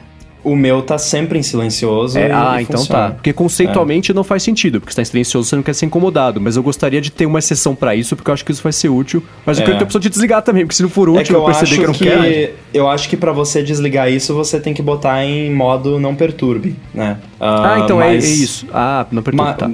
Mas assim, eu não, não explorei ainda as, as configurações do iOS 13. Eu não abri o aplicativo Settings ainda no iOS 13. então, deve ter ali opções e, e talvez tenha até como você, de repente, usar algum atalho pra você falar pra Siri, tipo, "Ó, pô, desliga isso aí, por favor, né? É, então, tem que ver, mas é, com certeza tem jeitos de você mitigar isso. Sim, sim. Então, sabe que eu, eu tô maluco pra testar, né? A gente tá falando aqui do, do- das mensagens de ouvir e tal. Eu queria testar os comandos por voz. Tipo, ah, faz isso, dá parágrafo, abre não sei o que, abre não sei o que lá. Porque isso, pra mim, é o que deveria ser um assistente virtual desde Nossa, virtual. cara. Assistente de voz desde o começo, saca? Isso é muito maneiro. Você chegou a ouvir a nova voz da Siri, Bruno? Quando ela, tá, quando ela colocou a, a leitura lá, que ela colocou a leitura antiga e a leitura nova? É. Sim, eu vi na, eu vi na apresentação lá. Adeus dubladores, hein? Cara, ficou muito perfeito, né? É, eles começaram a mostrar e eu falei, ah, não, beleza, e a voz? Tá? Aí mo- mostrou a nova eu falei, nossa, cara, dá pra pôr ela pra gravar com a gente aqui. né? Tá É, ligado? pois é, quando eu tiver sem voz de novo com laringite, eu uso essa voz pra gravar com Pois é, vocês. pois Agora, é. eu vi o pessoal criticando que eles usaram uma definição super complicada pra Siri falar, mas acho que o propósito era exatamente esse. Era uma coisa tão abstrata e complicada que você começava. Ela podia estar falando em alemão, pra maior parte que não entende, porque era pra você conseguir perceber a diferença entre os fonemas. Se ela Sim, cantasse uma sim, música, sim. a gente ia saber já o que vinha, você não consegue analisar Uhum. o que tá sendo dito porque você tá ligado ao significado. Se é uma coisa totalmente abstrata, como ela falou dessa vez, acho que funcionou melhor o exemplo de você conseguir comparar aquela voz robótica e a voz mais natural. Pelo menos a minha impressão foi essa. É. Mas aí, o controle com voz, vamos falar sobre isso, porque, Sim. assim, e é uma daquelas coisas, cara, que teve tanta coisa, e isso aí poderia ter tido foco até maior, mas passou rapidinho, e, cara, é uma parada fantástica. É, você consegue fazer tudo, e, e é uma. É uma daquelas coisas que assim, pô, como que não pensei nisso antes? Divide a tela em quadradinhos, né? onde, onde não é fácil de você simplesmente falar, ah, clica no botão tal, no, coisa Uhum. tal. Cara, divide em quadradinhos. Ah, ó, dá zoom no quadradinho no 40, sei lá. E ele vai lá e dá zoom naquela área da tela. Pô, fantástico, Uhum. cara. Achei muito bom isso aí. Mandou, mandou bem mesmo. Toda essa parte foi bem legal. Que soco foi aquele que a Apple deu no Google e Facebook Nossa. com o sign-in com a Apple? Não, não, não, não. Só vou. Não vou compartilhar idade, like, comentário. Eu vou compartilhar nada. Nem e-mail de verdade eu vou compartilhar. Isso foi o que eu um mais gostei, sabia? Eu sabia, Eu eu também. Do sabia que você negócio do e-mail. Esse negócio do e-mail é Porque eu sensacional. uso, eu uso 10 Minute Mail, né? Eu falei aqui já sobre o É. 10 Minute Mail, que é você entra lá, ele gera um e-mail que só dura 10 minutos e você pode usar ele pra verificar e-mail, se cadastrar em coisa. E agora a Apple tá fazendo isso automaticamente, né? Eles geram lá um e-mail aleatório pra você lá, que ele, o próprio e-mail vai clicar no link de verificação pra você se precisar e Uhum. acabou. E aí, se começarem a te incomodar naquele e-mail, você vai lá, Você pum, desliga. desliga e acabou. Sim, e, e, inclusive, com isso vai dar pra saber quais serviços, quais aplicativos estão vendendo o seu e-mail pra quem. Vai começar a chegar do- do- o, o e-mail de Viagra, porque você vai conseguir ver lá que foi pelo e-mail tal, que você consegue associar pro qual Porque é aplicativo o que foi- único, né? Ele só vai ser usado para aquele É, então. aplicativo específico. Então você não, não vai ter como o cara esconder que foi ele que vazou o seu e-mail. Exatamente. Fantástico Então eu isso. achei esse recurso ele é perfeito e eu gostei muito, inclusive, que a Apple vai obrigar os desenvolvedores que já usam o login com o Facebook e o Google a colocar esse também. E eu ouvi Em falar destaque, em, em é, em destaque primeiro tem. lugar. Em primeiro lugar, eu acho que aí começa a ser eu é achei demais. isso eu achei um pouco dick move. Isso aí É. não precisava. Mas, Mas- o lance de, de, de ter essa opção, porque eu acho assim, é, tem gente que fala assim, não, pô, mas a Apple tá, né, tá, pô, mão pesada e tal. Não, cara, os usuários, eles querem ter uma opção que respeita a privacidade deles. Então a Apple vai garantir que eles têm essa opção. E é só se o aplicativo já oferece login com Google, ou Facebook, ou qualquer outro serviço desses. Se o aplicativo tem um login próprio que usa e-mail e senha, não é obrigado. É só se já tem esses logins que a gente sabe que não respeitam a privacidade do usuário. né? Sim, e eu, te- eu vi o pessoal falando, ah, em época de anticompetitividade, eu acho que seria anticompetitivo falar assim, você tem que abandonar o do Google e do Facebook em prol do meu. Ou então, você tem que colocar o meu em, em- né, o meu e outros, e aí esconder o outros aba- embaixo de uma gaveta, dentro de uma gaveta, embaixo do tapete, sei lá, para conseguir acessar. Obrigar a colocar junto dos que já tem, eu achei perfeito e eu espero, e é, é, o negócio de colocar por cima, o primeiro, é, é, já- aí já começa a ser anticompetitivo, né? Agora, nesse caso, a gente. É que nesse caso, a gente sabe que nesse caso o interesse da Apple não é ganhar dinheiro, porque é de graça o negócio, né? Não- O usuário não vai pagar pra usar isso. Daqui a pouco vai ter signing with Apple Plus, eu não, não sei. Mas é. A, a intenção deles é realmente oferecer para os usuários uma opção que respeite a privacidade e para os desenvolvedores também. Inclusive, eles mencionaram isso, acho que até na keynote, e o, o Craig mencionou ontem no talk show, é, e eu ouvi de, de desenvolvedores também, que isso foi um feedback de muitos desenvolvedores que. que uh, abriam raiders pedindo para a Apple oferecer uma solução como essa, porque eles não queriam usar o Google e o Facebook. Então acho você muito bom você abriu um estejam. sobre isso, não abriu? Ahn, eu acho que sim. Eu tinha aberto também um radar sobre alguma outra coisa que eles fizeram. Ah, o lance da, da localização de permitir só uma Ah, vez também era um crer, crer, pode meu. Então, assim, muitos desen... os próprios desenvolvedores pediram isso pra Apple, né? E fez da maneira correta, do jeito correto. Ninguém se sente. Eu me sinto desconfortável em usar o Google, me sinto desconfortável em usar o Facebook, mas usar a Apple usaria de boa, não me sinto desconfortável. A mesma coisa com a questão da geolocalização, que agora você consegue localizar os, os dispositivos mesmo que eles estejam sem rede, através dos dispositivos Apple que estão ao redor, né? Tipo, criando uma rede de dispositivos Apple e ela vai coletando a geolocalização de cada um desses dispositivos. E eu me sinto confortável com a Apple fazendo isso. Uhum. Ah, vai, vai chegar uma hora que vai ter vazamento de dados, sim, vai ter, mas tá com criptografia. Só você pode saber a, a geolocalização do, do teu dispositivo porque aquilo tá criptografado. Foi uma solução também elegante e preservando a privacidade. O segredo é o seguinte: você perdeu, você, Marcos, perdeu um iPhone seu na, num bar aí em São Paulo, né? Enquanto Na tomava Paulista. Dry Martini. e aí o seu device está com a sua conta logado, né? Então ele tem as suas chaves de criptografia lá. Então você botando o device em Lost Mode, ele pode gerar um, um- um par de chaves criptográficas que só você consegue ter acesso porque está na sua conta associado ao seu device. Então, no momento em que o seu device é colocado em modo perdido, ele começa a espalhar esse beacon de informação, ó, estou aqui. Só que essa informação ela está criptografada com as suas chaves. Uhum. Então, isso vai passar por outros devices e vai passar pelos servidores da Apple, só que vai ser um- uma paradinha opaca lá que É um envelope consegue fechado, é. Exato, ninguém consegue saber o que é, mas vai chegar no seu device, no seu outro device que também está com as suas chaves, e aí você vai conseguir, o seu device consegue decifrar aquilo. Então é fantástico. Então, mesmo que tenha ah, alguma brecha, alguma coisa que alguém consiga capturar esses pacotes trafegando, é, não vai dar para fazer muito com isso, porque quebrar a criptografia, por enquanto, né, ainda é uma coisa que não acontece, a não ser que estejamos falando de computadores quânticos, né? Aí é outra, outra história. Meu, os caras são muito inteligentes, velho. Parabéns. Parabéns. Né? Você tá gostando mais da WWDC agora, Bruno? Não, é, eu, eu continuo com a minha opinião. Eu achei, eu achei, eu, eu, eu fiquei com sono uma hora. Eu fiquei pensando, eu falei, mano, chega, não aguento mais, cara. Não aguento mais. Não, cara, mas toda Mas legal. ela tem as pausas pro banheiro, né? É, toda keynote da Apple, né? A keynote de março foi uma pausa pro banheiro de duas horas, né? Deu pra fazer muita coisa. Deu pra tomar um banho de banheira. É, mas é, a keynote de ontem, foi, pra mim, foi o começo, aquele trailer lá, que o trailer é, foi maneiro, mas eu não, não, não achei necessário aquilo. É, e, e a parte de demo de jogo de AR, que já toda keynote tem que, né, whatever. Então, cê- sempre tem as pausas pro banheiro. Se você não vai no banheiro, você fica com sono e dorme, né? Pois é. Eu, como não sou desenvolvedor, eu adorei o trailer da série e achei mó legal o demo da Mojang. Eu gostei, eu gostei muito também, cara. Eu gostei do demo, eu gostei.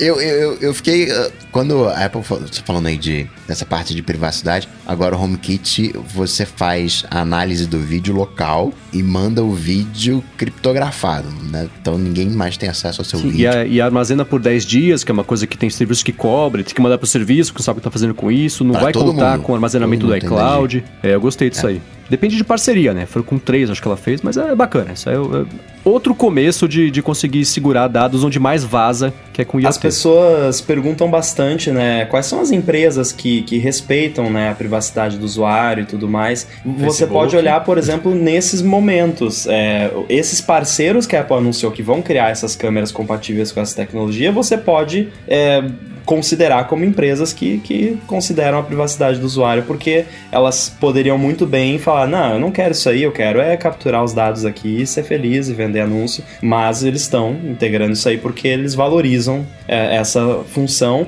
E teve a parada também do roteador, que um dos parceiros Eu, é eu, eu falei, agora vem, vem o AirPort, vem o AirPort, vem o AirPort. Pô, eu também, cara. Eu também. Vão Tava todo mundo ressuscitar. assim, o, o- a sala do, do Slack lá do 9 to 5 Mac, tipo, uh, and routers, todo, né, todo mundo tipo, vão anunciar um roteador, caraca. Não, não, Não foi infelizmente. dessa vez. E um, um- um adesivo, não é adesivo, mas um acessório que tava faltando nos Mimojis eram os AirPods, né? É, você agora tem. Verdade.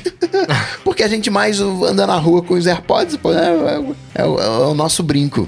É, dessas novidades eu achei legal. Aliás, eu- eles, a Apple copiou o, o editor de, de chibis pra fazer os Mimojis velhos, né? Pegou ali, se inspirou no Rambo. É, eu achei legal que eles colocaram. Agora o Mimoji é retroativo, né? Mesmo que não tenha um, um- iPhone com o Face ID, agora consegue construir e customizar o Mimoji ali de uma forma bem parecida, quase idêntica ao do, do ao que já tem no- nos iPhones que tem o Face ID, no iPad também. Enfim, né? Isso é bacana porque mais gente vai conseguir usar. Isso pode ser até ser um jeito de tá começar a galera a tentar a comprar os, os telefones novos pra brincar em 3D com os Mimojis. Uma A gente bacana. sabe que a Apple, né, quer destruir os devices antigos pra gente comprar device novo, né? Isso é fato. Todo ano eles querem destruir os devices antigos, né? Não, tô brincando. Então, isso é mais uma prova de que isso é bo- bobagem, né? Porque tá aí uma feature bem maneira que tá vindo pros devices antigos que não tinham. Mas ela quer acabar com os aplicativos de edição de vídeo, aqueles que colocam filtrinho nos vídeos. Nossa, cara, posso Ah. falar que um dos momentos de maior emoção pra mim foi isso? Agora dá pra flipar Foi. vídeo, dá pra Do rotacionar Marco flipar Arman foto. também, né? É. Que Cara, ele tava falando no. ATP. Pô, me deem sugestões aí de apps de edição de vídeo simples que permitam, tipo, girar um vídeo, né? Que tá Uhum. virado e tal. Tá aí, a Apple resolveu o problema. Agora você não precisa mais de aplicativo pra isso. Eu tenho um chamado Rotate and Crop e eu tenho que usar, né, fazer, ficar fazendo mágica com Pixelmator pra flipar uma... Dá pra rotacionar a foto, mas flipar não dava. Agora finalmente dá, né? São bobeiras que Finalmente. faziam uma falta danada Pois e é. que agora chegaram. Dá bem. Pode ir pro iPadOS? Pode, vamos iPads? O, o iPadOS foi a- o movimento mais. Foi, o top 1 do, do top 3 É. seria o iPadOS. Porque já estava separado, né? O WatchOS, já estava separado o tvOS. Ainda que o iOS seja igual ao iPadOS, não mudou a arquitetura, não mudou a estrutura. Mas é a Apple falando, galera, agora a gente tem um. Vou fazer um sistema personalizado aqui que passa café. Posso- é, é, eu acho que ele é muito mais. não, não, eu acho muito legal. Gostei muito disso. Inclusive, vazou, faltando 15 minutos pro evento, vazou que ia ter o iPad OS. Eu achei super legal. E não fui eu que vazei. É verdade. você tava preso a entre a isso. escada rolante e o seu quarto, você não conseguiu. É. É, mas eu acho que é um, é um. é um- muito mais um gesto simbólico do que uma coisa prática. É, Funciona de dois jeitos. Primeiro, pra dizer. Craig Federighi não curtiu. É, né? O Federico ele tirou sarro do- de um tweet do Rambo no, no talk show. na gravação do talk show. Mas eu acho que é, ele é, é simbólico porque mostra que, primeiro, vamos levar a sério. Vai ser um dos pilares de atualizações todos os anos, eu espero, né? Porque não dá pra chegar no WWDC que vem e fingir que o iPad OS não existe, né? E falar só de coisa pro iPhone. E também dá pra Apple uma espécie de aval de, de- um jeito de justificar a falta de recursos que tem no iPad e não tem no iPhone. Tipo, arrastar fotos entre aplicativos, sei lá, isso é uma coisa do iPad OS, não do iOS. É a mesma coisa, mas não é. Então, essas coisas novas, os gestos novos de coisa de texto, então isso tudo você consegue justificar a existência de, um- de- de recursos só para um sistema, deixa a Apple livre para criar recursos novos só para o iPad, porque vai ser uma coisa separada, mas no fim das contas não é separado, é o mesmo sistema com um nome diferente para poder colocar no, no no- no dispositivo diferente. Né? É, só pra, assim, deixar claro, porque ah, muita, muita gente fala assim, não, mas o, o tvOS, o watchOS também são o iOS. Mas, assim, a diferença é, técnica entre eles é muito maior do que... O, o iPadOS é, foi basicamente, é, vai lá e troca o nomezinho que aparece, sabe? Assim... Só que assim, isso é agora, né? Eu não tô dizendo, com o meu tweet, eu também não quis. Desculpa aí, Craig. É, com o meu tweet, eu também não quis dizer que, que isso vai ser assim pra sempre, né? Tipo, atualmente no iOS 13, iPadOS 13, aliás, ainda bem que eles mantiveram o número da versão, né? Porque É. ter mais um número de Nossa, versão pra é. lembrar, eu acho que tinha que ser tudo 13 esse ano, tinha que ter sido tudo mudado 13. pra 13. Mas tudo sabe que eu 13. percebi que eles, eles só deram um número pro iOS. Pro tvOS, eles falam, ó, tvOS vai ter isso, isso, isso. Então esse é o What's novo new for tvOS. tvOS? É. Né? O WatchOS é a mesma coisa. Ah, vou falar do WatchOS agora. Ah, o WatchOS vai ter isso, não sei o que lá. Nananana, beleza. macOS Passou, é o não. Catalina, né? Não tem número. O número Cata- é também não. Então, o único que teve número foi o iOS, né? Que eles até zoaram, É. né? O equipe de marketing aqui É, falei, e inventaram moda. É. É. Mas então, assim, é, por enquanto é só marketing, mas é que nem o Marcos falou, é algo que pode significar mais mudanças daqui pra frente. Espero que signifique, né? Sim, eu tenho certeza que sim. É preparação pra isso, eu acho. Legal que você falou, eu tenho certeza que sim, e depois falou, eu ajo. Ah, Agora, eu tô, tô dando uma espiada na lista aqui das novidades que pintaram. Eu, eu tô fuçando, né? Eu instalei na terça-feira o, o iOS e tem umas o iPad OS, né? E tem umas coisas que confundem um pouco ainda, né? Porque é o jeito novo de mexer, do tipo, se eu tô com se eu tenho dois, duas, dois aplicativos do Notas aberto, né? Uma instância do lado da outra. E aí eu vou pro, pro, pro multitarefa de aplicativos e ele me mostra, na verdade, os notas que estão abertos, não, pro, não vai pro multitarefa de aplicativos todos abertos. Mesma coisa com o, o aplicativo. Você tá com a tela dividida e você abre um terceiro aplicativo por cima né? Aí ele, a hora que você ativa o App Switcher lá para você conseguir mudar, ele só ativa os aplicativos que também estão por cima. Quer dizer, como se fosse um iPhone mesmo por cima ali do iPad e você usar o, o, o- o trocador de aplicativos só para as coisas que estão abertas nele.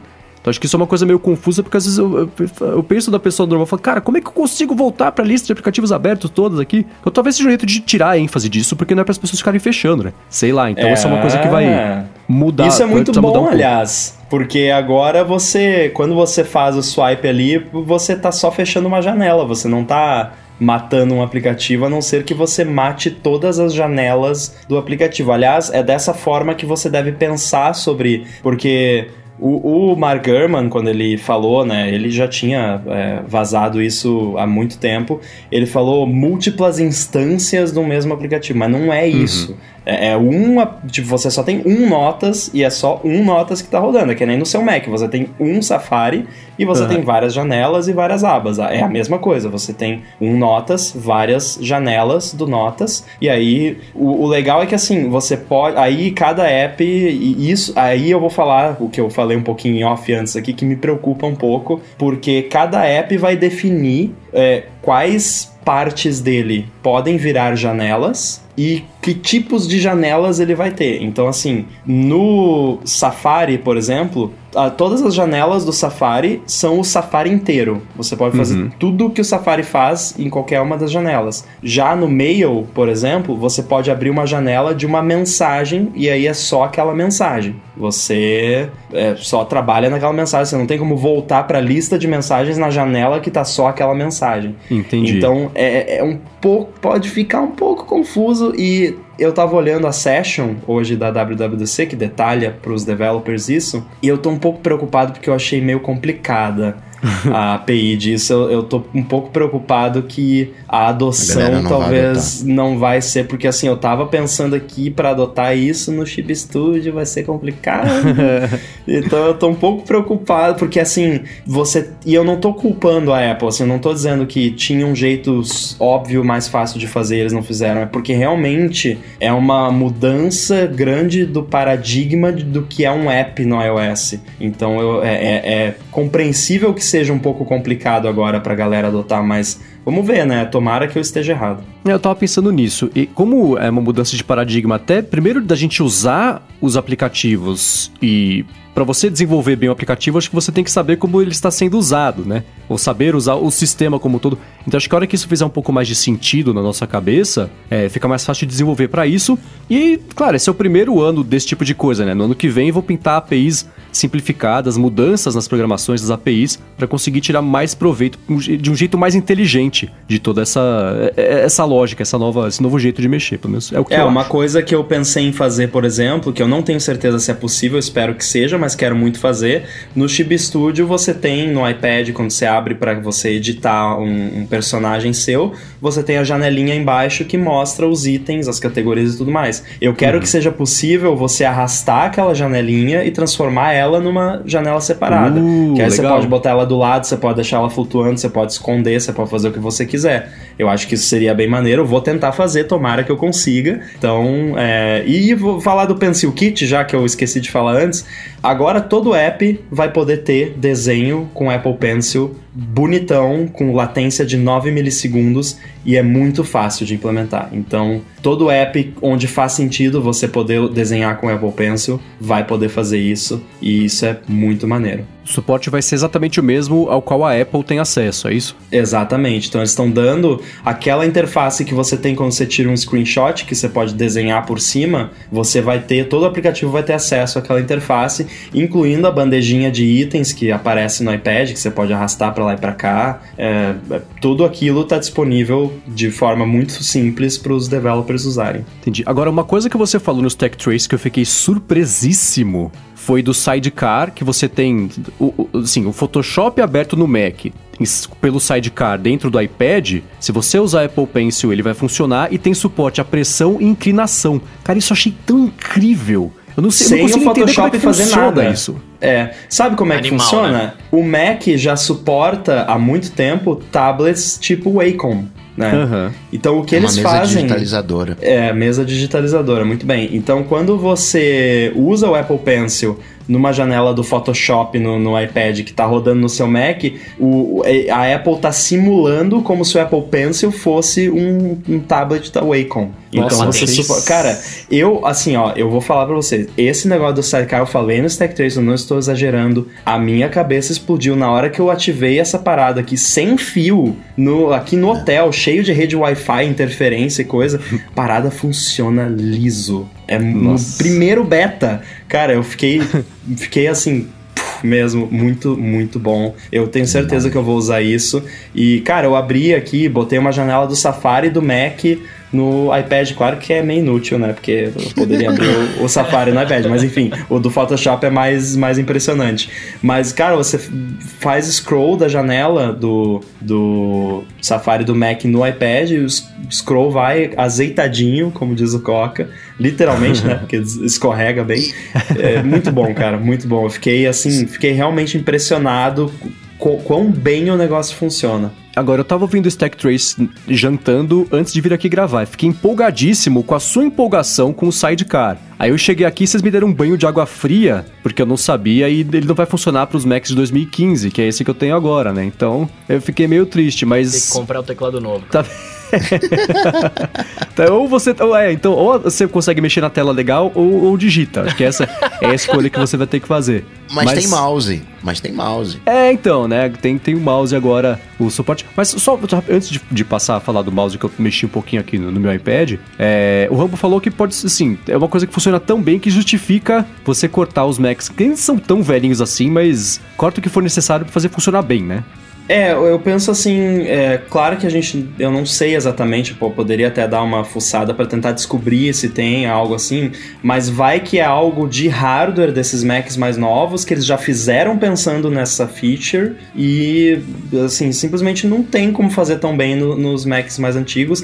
E por outro lado, isso é até bom para empresas como It Display e Luna Display que já oferecem essa funcionalidade, porque eles vão ter uma razão ainda para continuar existindo mercado. para Continua galera que tem os Macs anteriores, para quem quer, por exemplo, iniciar o Sidecar, né, no, no seu ah, iPad, porque o Sidecar você in- inicia ele no Mac, você não inicia ele no iPad. E outra coisa, você não, e isso foi intencional, a Apple confirmou, você não consegue controlar a interface do Mac com os dedos no iPad no Sidecar. Você continua usando o mouse, o seu iPad vira um display, é como se fosse um monitor sem touchscreen, e, mas em aplicativos que pedem, você pode usar o Apple Pencil. Ah, entendi. Beleza. Agora o mouse, eu testei o mouse. É, E? foi, então, foi meio agridoce, né? Porque Ah, eu fiquei... primeiro que é horrível. Não, então. Vamos combinar. chegou super. Assim, ele é um recurso de acessibilidade. Ele não é um recurso do sistema. Não é uma novidade do entendeu? Ele tá colocado em acessibilidade, tu tá falando assim. É pra quem Precisa é uma coisa que, né, é, não é um, não tá no, no primeiro menu, tá escondido, que é pra quem precisa conseguir ativar. Eu fiquei feliz que tem, porque acho que é uma coisa bacana, que está chegando, mas na semana passada, lembra que eu falei, até perguntei pro Ramos se ele sabia, se vai ser, sabe se vai ser um mouse ou vai ser aquela bolota enorme simulando o dedo gordo, né? E é a bolota enorme horrorosa, parece um mamilo, né? Porque tem um círculo maior e um pontinho no meio. É o mamilo lá Então, Johnny Ive. É o mamilo do iOS. Exatamente. Então isso foi foi, é, foi, foi um pouco decepcionante, mas a, a, o, ele funciona igual ao mouse, né? É meio ridículo falar isso, mas é, essa é, a- é boa notícia, direitinho. Você pode configurar os cliques que, que- que cada um faz, configure o scroll para fazer para cima ou para baixo lá, né, invertido ou não invertido. O, um problema, que aí é mais um problema filosófico e conceitual do que outra coisa, é que você tem que ativar o Assistive Touch. Então fica aquela bolota cretina no canto da tela, né, sujando a tela ali, Ah, você tem que ativar. porque achei que. ele faz parte do Assistive Touch, Eu achei entendeu? que ele ativava automaticamente quando você li- ligava a bolota. Ah, Não, então assim, dentro do Assistive Touch, você liga o Assistive Touch, aí nas opções dele tem lá, ligar mouse, que é tipo, é, dispositivo apontador, chama. que é pointing device. É, aí você consegue ativar o mouse e tem as opções de velocidade do mouse, velocidade do clique, tudo que tem de configuração de mouse tem lá também. Aí se você clica com o botão direito, ele, ele abre o menu do Assistive Touch para você acionar, por exemplo, o, o Control Center, na central de controle, que é uma coisa que você ativa vindo de fora para dentro da tela, o multitarefa, chamar a Siri, por exemplo, que você precisa do botão físico para conseguir fazer. Então isso tudo tá nesse pacote aí de, de usar o mouse. Mas sabe uma coisa que eu achei curiosíssima? Eu publiquei no Twitter o vídeo, né, de eu usando o mouse. A maioria das respostas foi: Nossa, agora sim dá pra usar o iPad. Nossa, pô, Agora agora, vai." sim é o computador Sendo de que- verdade. Sendo que a galera não entende que ele só é uma simulação do seu dedo na tela. Então, eu falei, né? nossa, é engraçado como é, precisa ter. É tipo a criança com cobertorzinho de segurança que leva pro restaurante, pro hotel, assim, senão não quer sair. É meio isso. É, é uma coisa mais simbólica, né? Pra você ter a segurança de que você não tá usando o computador, mas ainda assim é um computador, né? Então eu achei muito curioso ver o pessoal se convencendo de que agora o iPad é, é, é de verdade porque tem suporte a mouse, que faz a mesma coisa que faz o dedo, né? E, e aí, por conta de- dessa reação, vocês acham que futuramente a Apple vai ceder e- e fazer o negócio virar um mouse mesmo? Hum, putz, eu, eu espero que sim, mas eu acho que não, sabe? assim, se eles não. qual- é, é, não, vamos colocar o mouse, mas não pode ser uma seta, tem que ser. pu- Puseram um mamilo, né? Pra ser diferente. É igual, mas é diferente. Tem o suporte, mas Ó. não é isso. É o recurso, mas é de acessibilidade, não é um recurso super. Né, né, pra você ligar ou desligar direto no. Como liga e desliga o Wi-Fi, por exemplo, né? Então. O Nicolas mencionou aqui, é, mencionou que é, vai ajudar para não dar fadiga quando você estiver usando o Excel, por exemplo. E eu acho que aí é que entra a questão da- justamente da acessibilidade. É, por exemplo, o Mike do, do Relay FM, ele comentou que ele queria poder usar o mouse porque às vezes ele tá editando áudio e coisa e começa a ficar com dor no braço que tá há muito tempo mexendo na touchscreen e que ele- se ele pudesse usar o mouse ajudaria. Então é um recurso de acessibilidade porque ajuda a proteger a sua saúde até, né, para você não ficar com Aham. Com lesão de esforço repetitivo, é, que pra mim não é um problema porque eu não uso o iPad por períodos tão estendidos de tempo. Inclusive eu parei de usar mouse porque tava me dando problema de túnel do carpo e essas coisas. Aham. A Nadia Jarur tá aqui no chat e falou assim: o iPad com mouse e bicicleta de rodinha é exatamente isso. Precisa. Só pra ter a segurança. Vai dar tudo certo. Podem usar mesmo sem mouse, mas que bom que tem o mouse, né? O salva-vidas. Mas, ah, que, mas que bom que tem, de verdade. Isso é, e eu disse, né, que ele tá escondido a acessibilidade. É, não é que o que tá em acessibilidade não vale. Não é isso. Mas tem uma diferença entre o negócio estar escondido e ser uma coisa que tem várias etapas pra ativar versus uma coisa que é, tá sendo colocada né, em prim- primeiro plano com orgulho ali pra você conseguir ativar e desativar rapidinho, mas não é que uma coisa vale menos do que a outra. E uma coisa que o Rambo falou, né? Ah, aqui tô no Safari fazer o, o sidecar. O Safari do iPad OS agora é Desktop Class Browser. É, finally, Estou né? usando o Google Docs nele aqui neste momento e, e tá funcionando. Uma coisa que eu achei Mas dá muito engraçada no evento WhatsApp, foi WhatsApp isso. Web. É verdade. Não testei evento, eles, ainda. eles pensaram qual que é o aplicativo mais quebrado que tem no iOS e que vai dar medo de usar nessa versão Safari Desktop dentro do iPad do Google Docs. É boa, vamos dar exemplo? Vamos. E o, e o Rambo tá usando e tá funcionando, né? Então achei engraçado usar o Google Docs. Todo mundo sabe que é o, é, é o patinho feio do desenvolvimento empresarial de aplicativos do Google. Agora, o download, o gerenciamento de download, rola também no iOS ou é só do iPad OS? Cara, boa Eu entendi pergunta. que é só no iPad, os que eles É, mostraram não, lá. é, é pergunta retórica. Rola, rola no iOS também. Ah, boa. Olha só. Rola no Estou iOS. testando o você- WhatsApp Web neste momento aqui. Nossa, diz que funciona. Bom, pra mim não vai funcionar. né? Funciona, funciona assim. Pera aí que eu tô que procurando aqui aonde que você achei aqui. Pode fechar e abrir de novo. Cara, funciona. Funciona. Olha só. Agora sim dá pra comprar o Agora iPad. dá pra usar o Vou usar o WhatsApp cara. Web com mouse. Agora sim. Cara, é inacreditável, o negócio funciona. Não, não, acaba o podcast agora. Agora eu vou, vou ficar conversando no WhatsApp aqui. Muito bom, tô feliz. Pelo menos nos últimos dois dias não deu nenhum problema. E não vai dar. Vamos pensar positivo, né, amigos? Agora, esse assunto eu não quero falar, não quero mudar de assunto, não, que eu achei que ia, ia vir um Super Mac Pro. Ele é monstrão, ele é monstrão. O que que tá faltando? Mas eu queria uma coisa. assim, É, é- é tecnologia queijo, antiga. o Eu ia gabinete, falar aquela- brincando, você perguntou o que que tá faltando, eu ia fal- falar, tá faltando ter rodinha. Mas tem. Mas tem, é. Esse é o, é o- é o Apple Car, vai custar tanto quanto. Eu queria um Mac Mini, sei lá, que fosse empilhável, alguma coisa.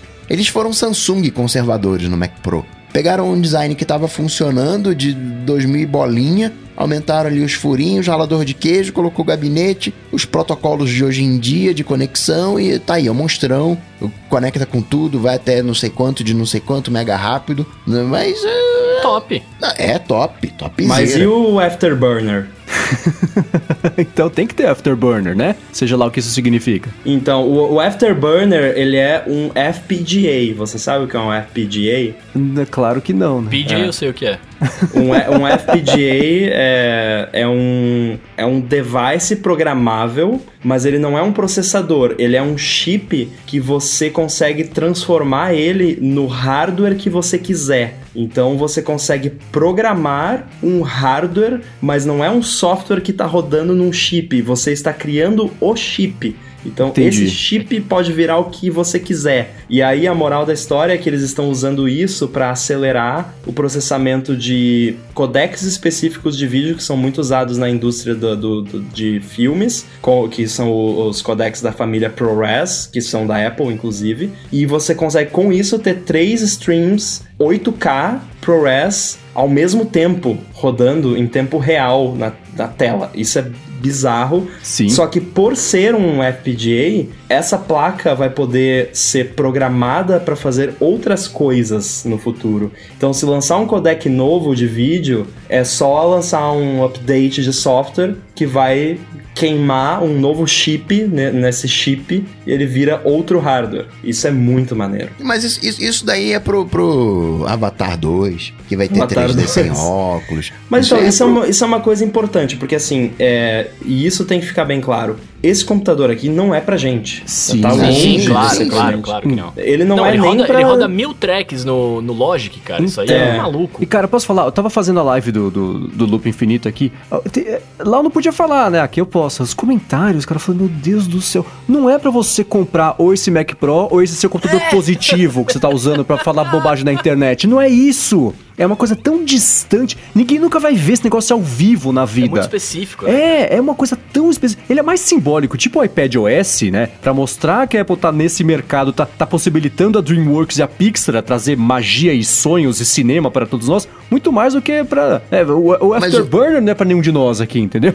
é, é tão fora de, de coisa assim. Ah, o preço, cara, é pra pessoas. O Rambo falou isso no, nos Tech Trends, É pra empresas que, sei lá, com- tu compra uma câmera de 100 mil dólares. O que são 6 mil dólares pra uma empresa que. Né, isso é um, tá, tá no preço do projeto um computador desse. É, é pro MKBHD fazer os vídeos dele no YouTube. Então, eu falo, cara, meu Deus do céu. Mas não dá pra. Se você tentar argumentar uma coisa, ah, você tá defendendo, fala, então deixa pra lá, já perdi, passei da idade de querer discutir sobre esse tipo de coisa. Mas, Mas. o, Mac Pro lixeirinha, ele era comprável, né? No, no, no sentido. Ele era desejável de alguma maneira. O Mac Pro, ele, o anterior, digamos assim, o consumidor final poderia comprar esse. O consumidor final não tem nem apelo estético pra comprar. Mas é bom porque não é, no, tipo, o Mac Pro, e aí é que eu acho também, é, não, não tô falando que é o caso, né, do- de, todo mundo, mas tem muita gente que reclamava do, do outro Mac no, no sentido de, ah, a Apple só faz as coisas pensando em fazer uma coisa bonita, e aí tá aí, ó, não consegue atualizar o processador porque o negócio esquenta, não sei o quê.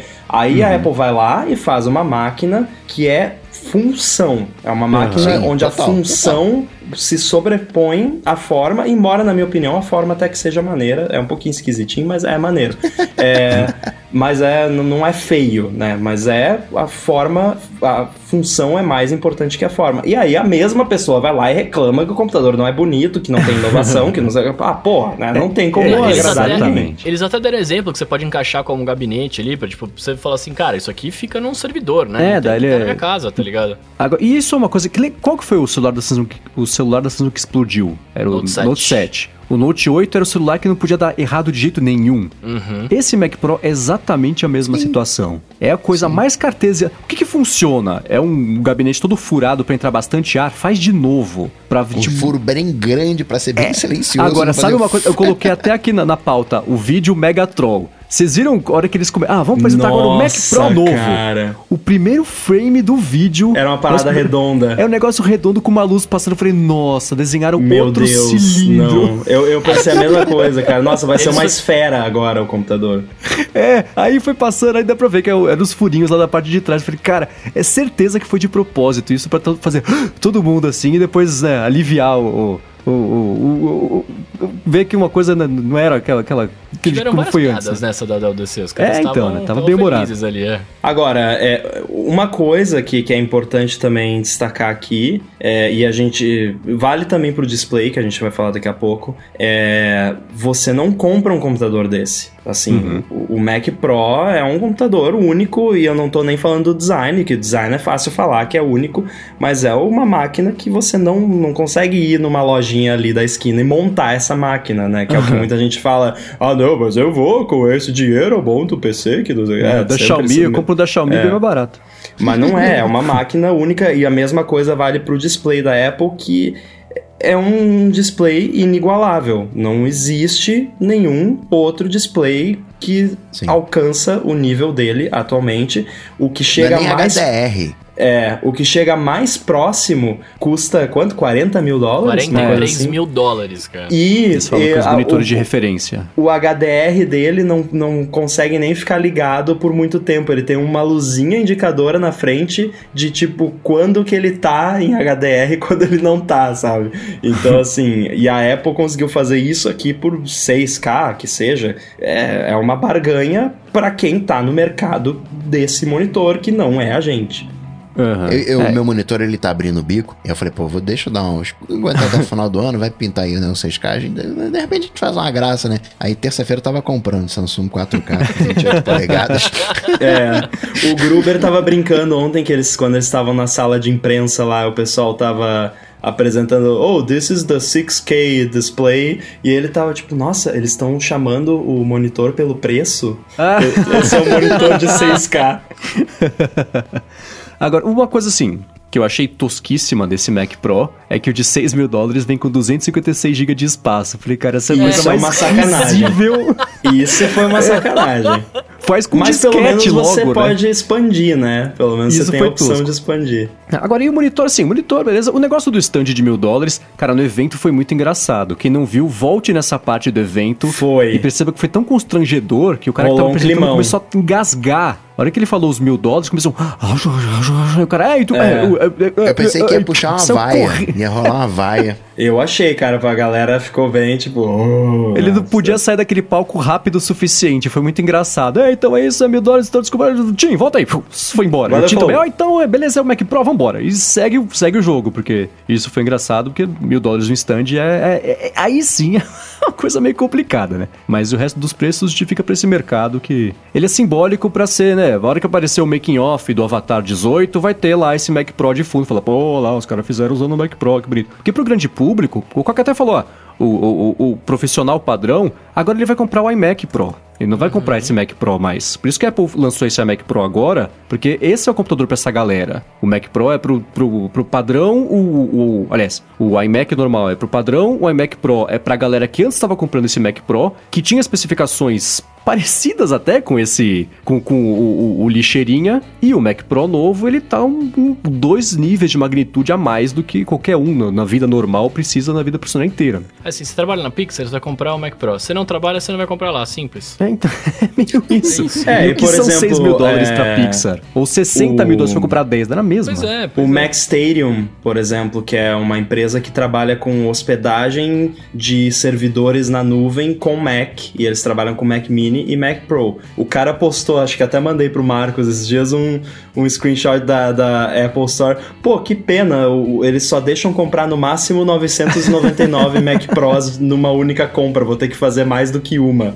Ah, Então, verdade. Tipo, os caras fazem pedidos de 50 milhões na, na Apple Store. Esses caras não estão nem aí que a máquina custa esse preço, Pois entendeu? é. Eles, eles têm ah, cacife pra bancar isso aí, e, e aí, aí é onde, por exemplo, talvez uma pessoa mero mortal como eu tenha acesso a uma máquina dessas, porque eu uso Mac na nuvem e eh, alugar um Mac Pro na nuvem é bem mais barato do que comprar um, obviamente, né? Sim. Agora, por último, sobre esse Mac Pro, vocês acharam ele bonito? Eu gostei. Eu, é, assim, inicialmente a reação foi meio tipo, "Eh", né? Mas eu, é, cresceu, assim, eu, eu gostei. Eu acho que fizeram um bom trabalho dadas as, as circunstâncias e eu achei muito engraçado as pessoas que não conhecem nada da história da Apple debochando que ele parece um ralador de queijo. Sim. Eu acho o seguinte, quando, quando o design é um design que eu poderia ter feito, eu fico chateado. então. Você vai ficar muito chateado com a Apple Tag, então, que é um círculo branco. Não, mas quando você tem a simplicidade, né? Quando você tem um toque de genialidade. Agora, não, peraí, esse projeto aqui é um fluxo de ar gigantesco, não aqui, os furos aqui, não pega por aqui. É, o, é o, o design que a gente tinha no, no Mac Pro anterior, atualizado. Isso eu fiquei. Não é que ele é feio, né? É, assim, esperava mais. Podia ter sido desen- desenhado pela Dilma, né? Que ela entende de estocar vento. Podia- É o Mac que estoca vento. Pois é. Não, mas a pergunta que eu faço é por que, que ele, ele precisaria ter um design hiper mega novo, cabuloso? Ah, porque é a Apple que tá fazendo? Tipo, eu não, Não, sei, é justamente, não, não precisava, mas É. é, mas eu, eu entendo que o Coca é, o- queria o- ver uma coisa que ele ia ver assim, É, ia, é nossa, porque eu ia comprar. Aí agora, Ó. eu não Entendi. vou comprar, entendeu? Entendi. Ah, não, tudo disso. bem, tudo bem. Pior Tá, que eu também, cara, é, é muito engraçado como a gente se ilude, né? Porque eu, eu tava assim, pô, eu tô ficando mais tempo em casa agora, acho que tá na hora de ter um desktop de novo, né? Eu, por muito tempo, eu usei um iMac. Aí eu pens- tava pensando, pô, de repente eu compro um iMac Pro, né? É caro, mas dá- assim, dá pra, né? é, com muito esforço a gente faz um esforço aí, porque é uma máquina pra uso profissional e tudo mais, vai, vai me fazer dinheiro também. É, aí, bom, vamos ver esse negócio do Mac Pro. De repente eu compro o Mac Pro e compro o monitor, né? Pô, gastar 12 mil dólares num, num setup não rola. Por isso que eu fiquei triste. Agora você tá entendendo a minha tristeza. Eu tô entendendo, tô entendendo. Mas eu não fiquei porque eu já tava na- nessa vibe de tipo, não, não vai ser pra mim. Eu perguntei pra vocês que eu achei ele bonito. Eu achei, ele- eu achei legal ele ter sido feito pra incomodar esse design dele. Ele é meio, ele é meio o rebelde Note foi nesse feito pra sentido, assim. incomodar. Onde está seu Deus agora? Então, então eu gostei. Ele é, é opinativo e ele não, não- ele segue bem de leve o mesmo conceito do, do primeiro lá, mas toda aquela parte, parte não, não digo nem a parte interna, o desenho dele interno, mas o negócio de você, ele é aquele quadradão, a hora que você tira, ele parece só aquelas araras de guarda-roupa de teatro, assim, que tem só aquelas armações. Eu achei bonito, essa parte toda achei elegante, bonito, o negócio da alça por cima. Eu achei ele inteiro bacana. É claro que eu não teria, porque né, não há dinheiro do suficiente no mundo, mas é, eu achei a, a- ideia toda dele de fazer um negócio que funciona, volta à origem do que funcionava, porque não, dá, não pode errar de novo, né? A parte de, de hardware tá inteira resolvida por muito tempo, pelo que parece, com aqueles vários giga teraflops de não sei o que lá com Afterburner aí. E a parte de você tirar, a parte, eu achei tudo bonitinho, as rodinhas, né? Agora primeiro vai ter o preço de carro e funcionamento de carro também da Apple. Apple eu achei Car. tudo bonitinho. É. Aliás, eles não divulgaram o preço das rodinhas. Não divulgaram o preço das rodinhas. Vamos então pro Catalina, Bora. macOS. Cebolinha. Esse, aí, aí teve outro movimento também que eu achei importantíssimo da Apple, que é aquele de afundar os seus próprios navios, Hum. matar o iTunes, né? Encerrou de fato. O, o galera de Windows vai continuar sofrendo ainda com o iTunes, mas pelo menos no Catalina virou a chave, né? Entramos na era do streaming. Pelos três primeiros segundos eu caí na, Jura? na piada. Não, não, pelos, pe- pe- Ah, no comecinho. eu- Ele começou a falar, e aí, que mais que pode ter? Vai ter, não sei o quê. Aí eu falei, não, tá brincando. Aí ele começou a falar, eu falei, não, ele realmente tá brincando, né? Ele tá, ele tá zoando. Eu Mas adorei caí- no isso, eu cara, caí. porque É, e eu acho que o Craig foi a pessoa perfeita pra fazer isso, porque não tem ninguém que saiba zoar a Apple melhor do que ele.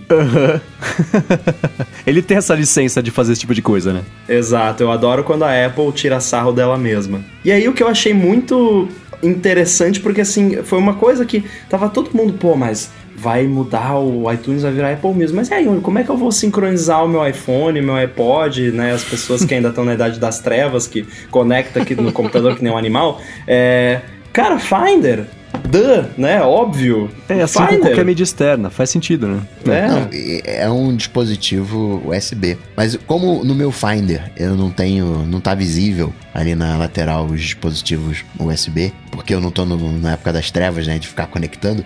Eu conectei o, iPhone e fiquei, cadê? Mas cadê? Cadê? Não aparece, cadê? Cadê? Vou ter que formatar, não tá funcionando. Eu, depois, eu ah, volto à época das trevas uma vez por mês. No dia primeiro, eu tenho um lembrete de fazer um backup físico, guardar ele do Mac bonitinho, só pra ter ali, se der tudo ruim, tiver sem internet, der problema, aí eu consigo fazer. Vai ter, vai estar no máximo desatualizado há um mês um backup. Então, É eu, eu, eu já pensei nisso, sabia? Eu já pensei nisso. Tipo, eu fazia backup físico, né? Eu falei várias vezes. Mas esses dias eu comecei a pensar, eu falei, cara, se chegar um ponto em que eu vou precisar do meu backup, né, físico ali, acho que eu vou ter outras coisas pra me preocupar do que. Zumbis, é, né? Do que pegar meus arquivos antigos, tá ligado? Radiação. Agora, o, o foco dele, claro, foi o projeto Catalina, que é o, o, o, o nome oficial do Marzipan. Projeto né? Catalyst. Não, Catalyst. Catalyst. É, isso vai acontecer com frequência, tipo AirPower e AirPods, se acostumem, tá? Mas você É. sabe do que eu tô falando. Agora eu quero saber de você, Rambo, que já viu, até do contato com o pessoal aí. Tá rolando? Rolou? Cara, olha, eu acho que a gente pode dar mais um ponto pro Coca aí no Felizômetro, hein? É. porque eu não sei se o Coca já, já deu uma brincada também, mas eu tava muito curioso pra ver quais aplicativos iam ser Catalyst e quais não iam ser. Desses aplicativos de mídia, o único que é o que é Catalyst é o Podcasts. E cara, você abre o, o Music, que é baseado no iTunes, então ele é AppKit, ele usa né, as APIs tradicionais do Mac, e você abre o Podcasts e, cara, você não nota você não, não olha assim e diz isso aqui é um aplicativo de iPad. Você pô, diz, ah, é um aplicativo do Mac aqui. Talvez tenha uma coisinha ou outra que é um pouquinho diferente. E, e a performance é exatamente a mesma. eh, São velocidade, tudo igual. E aí eu acho que é interessante comentar que eu acho que foi acertado eles não terem usado o nome Marzipan. É, Por quê? porque, porque não é a mesma coisa. Mudou. É, o, o, o que, que é o Marzipan no Mojave? Ele é uma janela do iPhone Simulator rodando um aplicativo de iPad, sabe? É um iOS Simulator ali. Os desenvolvedores sempre tiveram o, o iOS Simulator no Mac para testar os aplicativos sem precisar do device. O Marzipan era basicamente isso. O Catalina, ele é um app nativo do Mac, rodando ali direto. Não tem mais essa, esse nível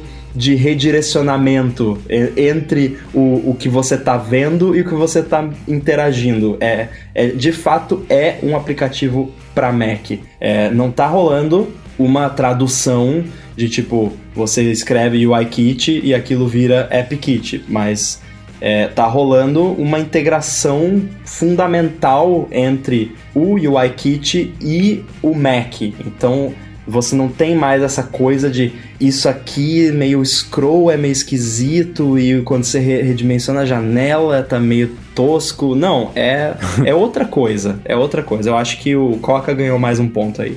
Eu, eu tava receoso, principalmente se pintasse o aplicativo de iOS, quer dizer, iPhone, né? Mas não, só iPadOS, com uma interface bem. Ficou coerente o, o processo como um todo. Eu nem testei muito ainda os outros apps pra ver se eles melhoraram. Você chegou a testar aí, Coca, o News, o, o Casa e esses outros Não, apps? também não. É, eu também, não Também tive não. tempo ainda. Não vou abrir aqui agora, porque né, é beta, vai que dá um kernel panic aqui.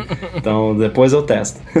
Hum, É, mas eu tô empolgado. E eles deixaram muito claro, né? Porque eu vi até o desenvolvedor do Twitchbot falando: ah, legal, agora a Apple tá falando que o suporte completo é só fazer um tiquezinho numa caixa. Quanto que eu vou receber de, né, de, de, de pessoal pressionando? E a Apple falou assim: isso aqui é só o, é, o mínimo do mínimo. O resto, para fazer o aplicativo ficar ainda mais maxado, é na mão do desenvolvedor. A gente coloca aqui é a barrinha lateral, é suporte ao cursor de mouse e não de mamilo, é, o suporte ao doc, né? Edição de texto é, formatado, esse tipo de coisa, mas todo o resto é, tá na mão do desenvolvedor, né? Só tá facilitando essa compatibilidade primeira, né? Mas faz a plataforma andar junto, não tem mais aquela coisa de ou um ou outro, né?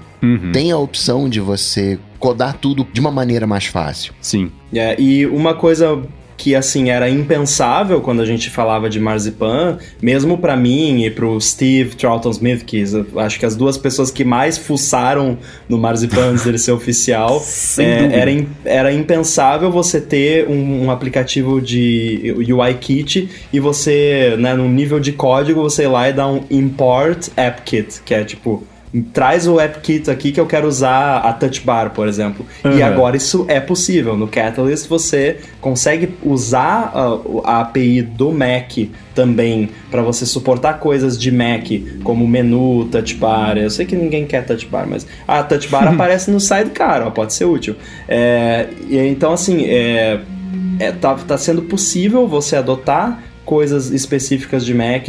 Você vai poder ter múltiplas janelas. Se você suportar múltiplas janelas no iPad, isso vai funcionar no Mac também. Dark Mode adapta também do, do iOS para o Mac. Se você está com o Mac em Dark Mode, o app vai ficar em Dark Mode.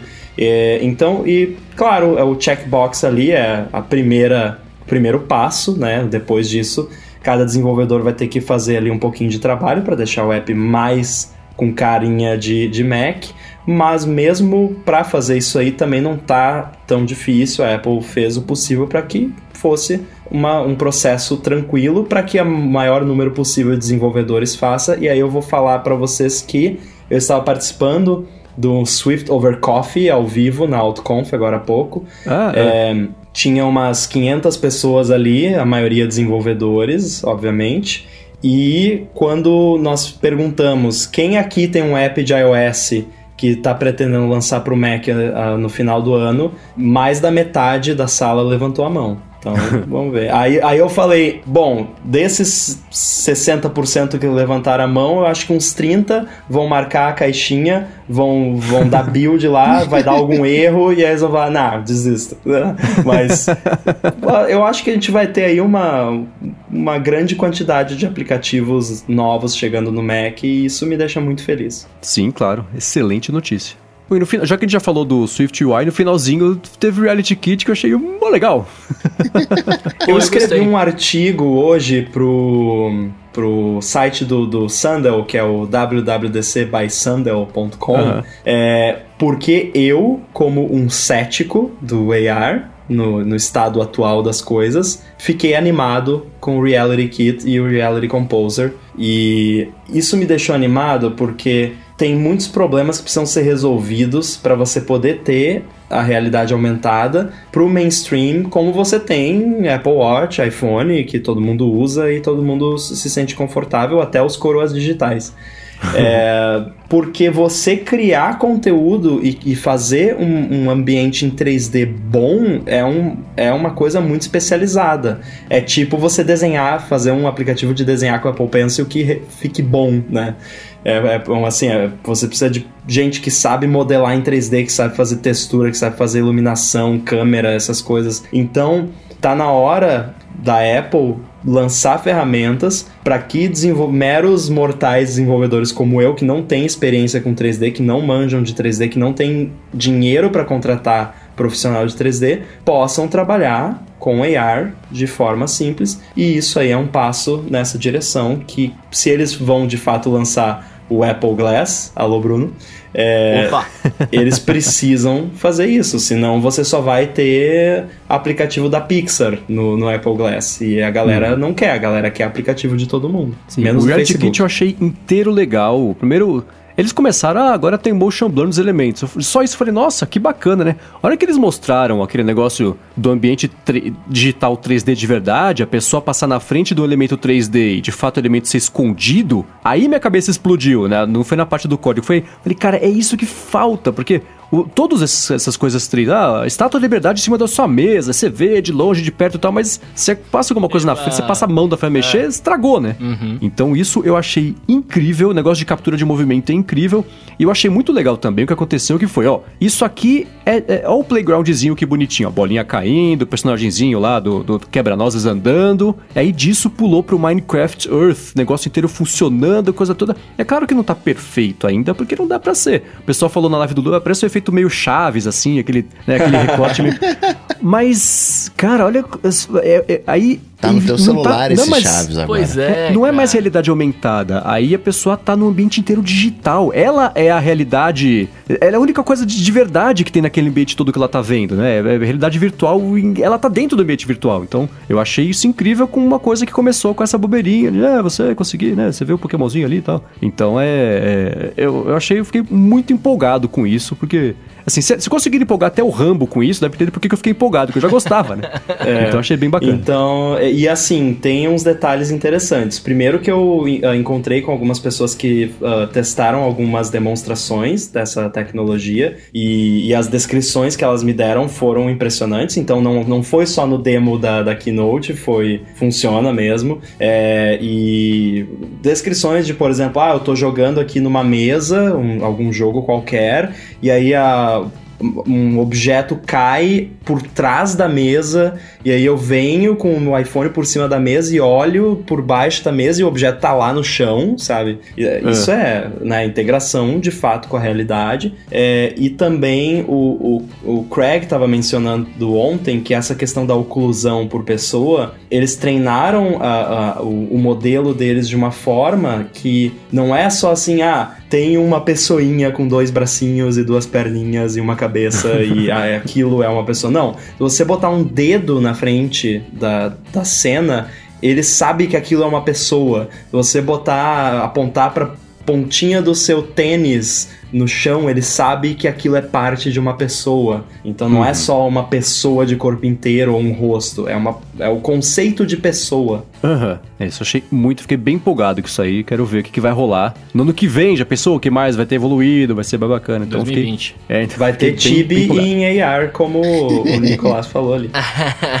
Agora vocês estão aí todo animadinhos. Vou puxar aqui um alô DT. O Adetêncio, Nicolas Lima, que ele diz toda a WWDC é a mesma coisa. Ele vê os desenvolvedores animados com as novas APIs, mas depois de um tempo ele não vê as coisas implantadas no aplicativo. Isso é só ele que tá ali nesse mundinho de tecnologia não consegue perceber, ou e todo desenvolvedor é animado, ou de fato a maioria não tá nem aí pra WWDC. O que, você diz pra ele, Rambo? Cara, depende de quem você está esperando, né? Assim, é, existe um, um deslocamento temporal sério é, em relação ao Brasil, principalmente. É, as empresas do Brasil ah, demoram muito para adotar tecnologias novas de, de qualquer coisa. é, e, assim, realmente, se você está esperando. Eu não vou citar nome aqui que vai ficar chato, mas o seu aplicativo favorito de delivery de comida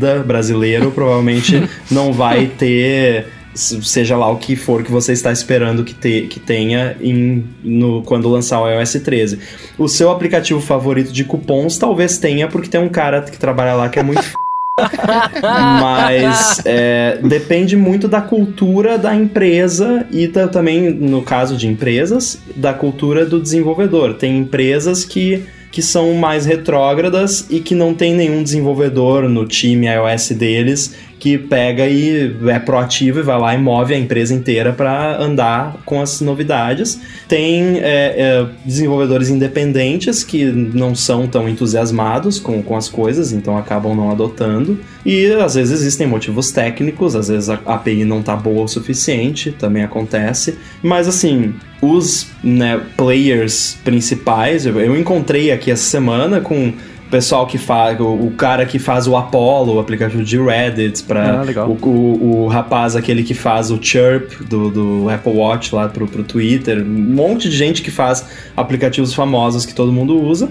E essa galera vai adotar, né? Então, assim, depende de qual é o seu núcleo de, de aplicativos que você usa. E, infelizmente, se o seu núcleo, principalmente se ele é muito brasileiro, você realmente vai ficar, assim, um pouco chateado, provavelmente.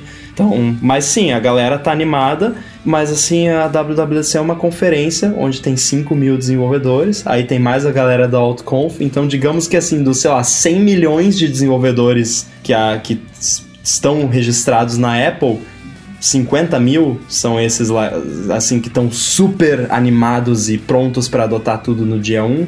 E o resto vai demorar aí uns dois, três anos até chegar lá. Então, isso é normal em fazer. qualquer ecossistema. Acrescenta na equação as empresas que não querem ter equipes dedicadas, tem uma equipe única para desenvolver tudo e usam Verdade. aquelas frameworks eh, que sai gerando código para tudo, né? Para ter integrado. Aí você pega a versão para Android. No Android o negócio tá laranja, no outro tá amarelo.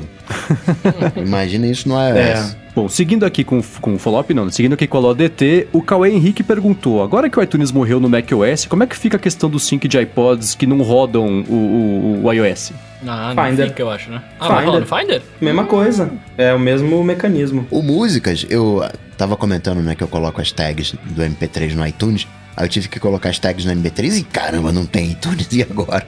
Mas o Músicas né, exerce essa função. Na Mas verdade, ainda o iTunes. tem um iTunes legado no sistema, não tem? No meu, não. Não? Eu achei que ele viesse meio escondido, porque eu sei que pra PC, para Windows vai existir iTunes ainda. Então, se essa for a preocupação dele, vai rolar. Ainda vai ter iTunes pra Windows. Eu achava que vinha um, um iTunes Pelo menos- .old aí, sabe, no sistema, assim, só pra, só pra ter de segurar a rodinha do- do- do- da bicicleta que a gente tá falando agora, que ia ter só pra, pra garantir. Se você abre o Spotlight e digita iTunes, aparece o Music.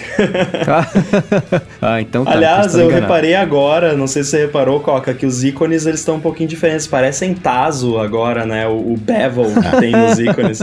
Eu gostei, ficou bonitinho. Achei que ficou mais refinado. Também curti. O, no desespero, né, quando eu não tava conseguindo ver o iPhone conectado, eu falei, eu vou instalar o iTunes. Ele deve ter lá no site da Apple lá um iTunes pra, pra Mac guardadinho, né? Ou uma versão lá no, no download. E aí só me mandava pra instalar o Mojave. que é o iTunes, é Mojave.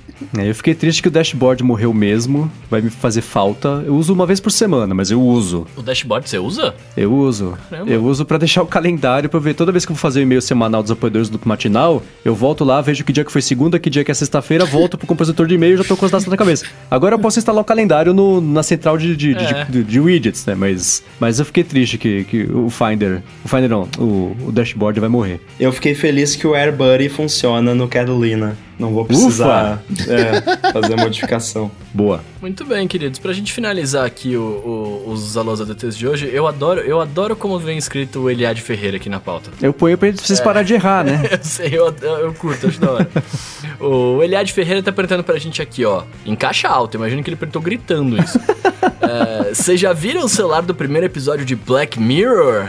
Compraria na mesma hora que visse. Então, ainda não, porque Mas- semana de WWDC, eu não tive tempo de ver o evento ainda. Tipo, eu vi o evento na live do Loop e vi correndo hoje pra conseguir fazer a pauta. Porque eu não devo fazer mais nada essa semana inteira, muito menos ver Black Mirror. Porém, né, seu Bruno? Semana que vem veremos e teremos bônus track de, de, de Black Mirror, olha só. Muito Vai ser bem. o primeiro episódio ou todos os, os episódios? A não ser que a, a temporada seja muito chata, a gente faz só do primeiro episódio.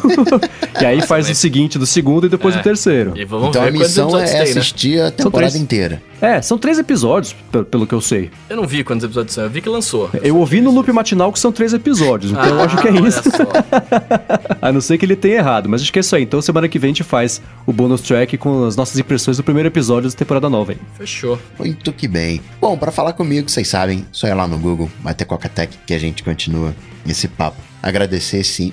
Rambo, WWDC, conseguiu um espaço lá, na- e teve que encurtar as caminhadas, né, ali da, os passeios na escada rolante. Conseguiu gravar com a gente ainda de dia, o sol ainda batendo a pino lá em São José. Brigadão por ter disponibilizado esse tempo, Rambo. Valeu, muito feliz por estar aqui. É, é bom falar português um pouco, né? Porque é, eu até fiquei em dúvida se eu ainda sabia, mas não esqueci ainda. Nunca vou esquecer. Então, tô muito feliz de estar aqui. Tá, a semana tá muito divertida. Com certeza, assim, é, é até um pouco chato porque eu não consegui ainda é, me aprofundar como eu conseguiria se eu estivesse em casa, né? Então, de certa forma, você está aqui é muito bom, mas eu, eu, fico com um pouco de invejinha do John Sandel, que tá lá no conforto do lar dele, é, estudando tudo bem a fundo. Então, eu vou precisar. Semana que vem vai ser WWDC para mim, porque aí é que eu vou conseguir consumir o conteúdo de verdade. Mas é muito bom estar tá aqui e. Vocês já sabem, podem me seguir no Twitter, arroba underline inside. Tô lá no 9to5mac.com e também no podcast Stack Trace. Muito bem, eu sou MVC Mendes no Twitter, apresento o Loop Matinal, como comentei agora, o podcast diário aqui de segunda a sexta do Loop Infinito.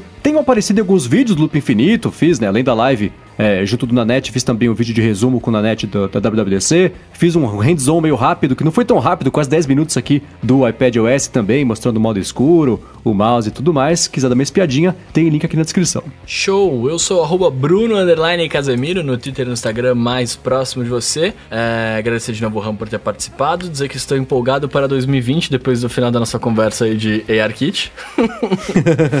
e, cara, antes. Ah, eu queria, eu queria mandar um, um, abraço especial pro um brother meu, o Cauê Contador. Olha só, que ele escuta o podcast aqui, ele tá me ajudando com um monte de coisa da minha, da minha micro, micro, mini, mini empresinha. E é isso. Agradecer também aos apoiadores. O podcast só acontece graças a eles. Por causa deles, tá chegando para todo mundo nessa sexta-feira, assim como nas outras 128. Muito obrigado a todos vocês. Muito obrigado mesmo pagando os boletos. E tudo dito e posto. A gente volta na semana que vem. Valeu. Falou. Falou. Tchau, tchau.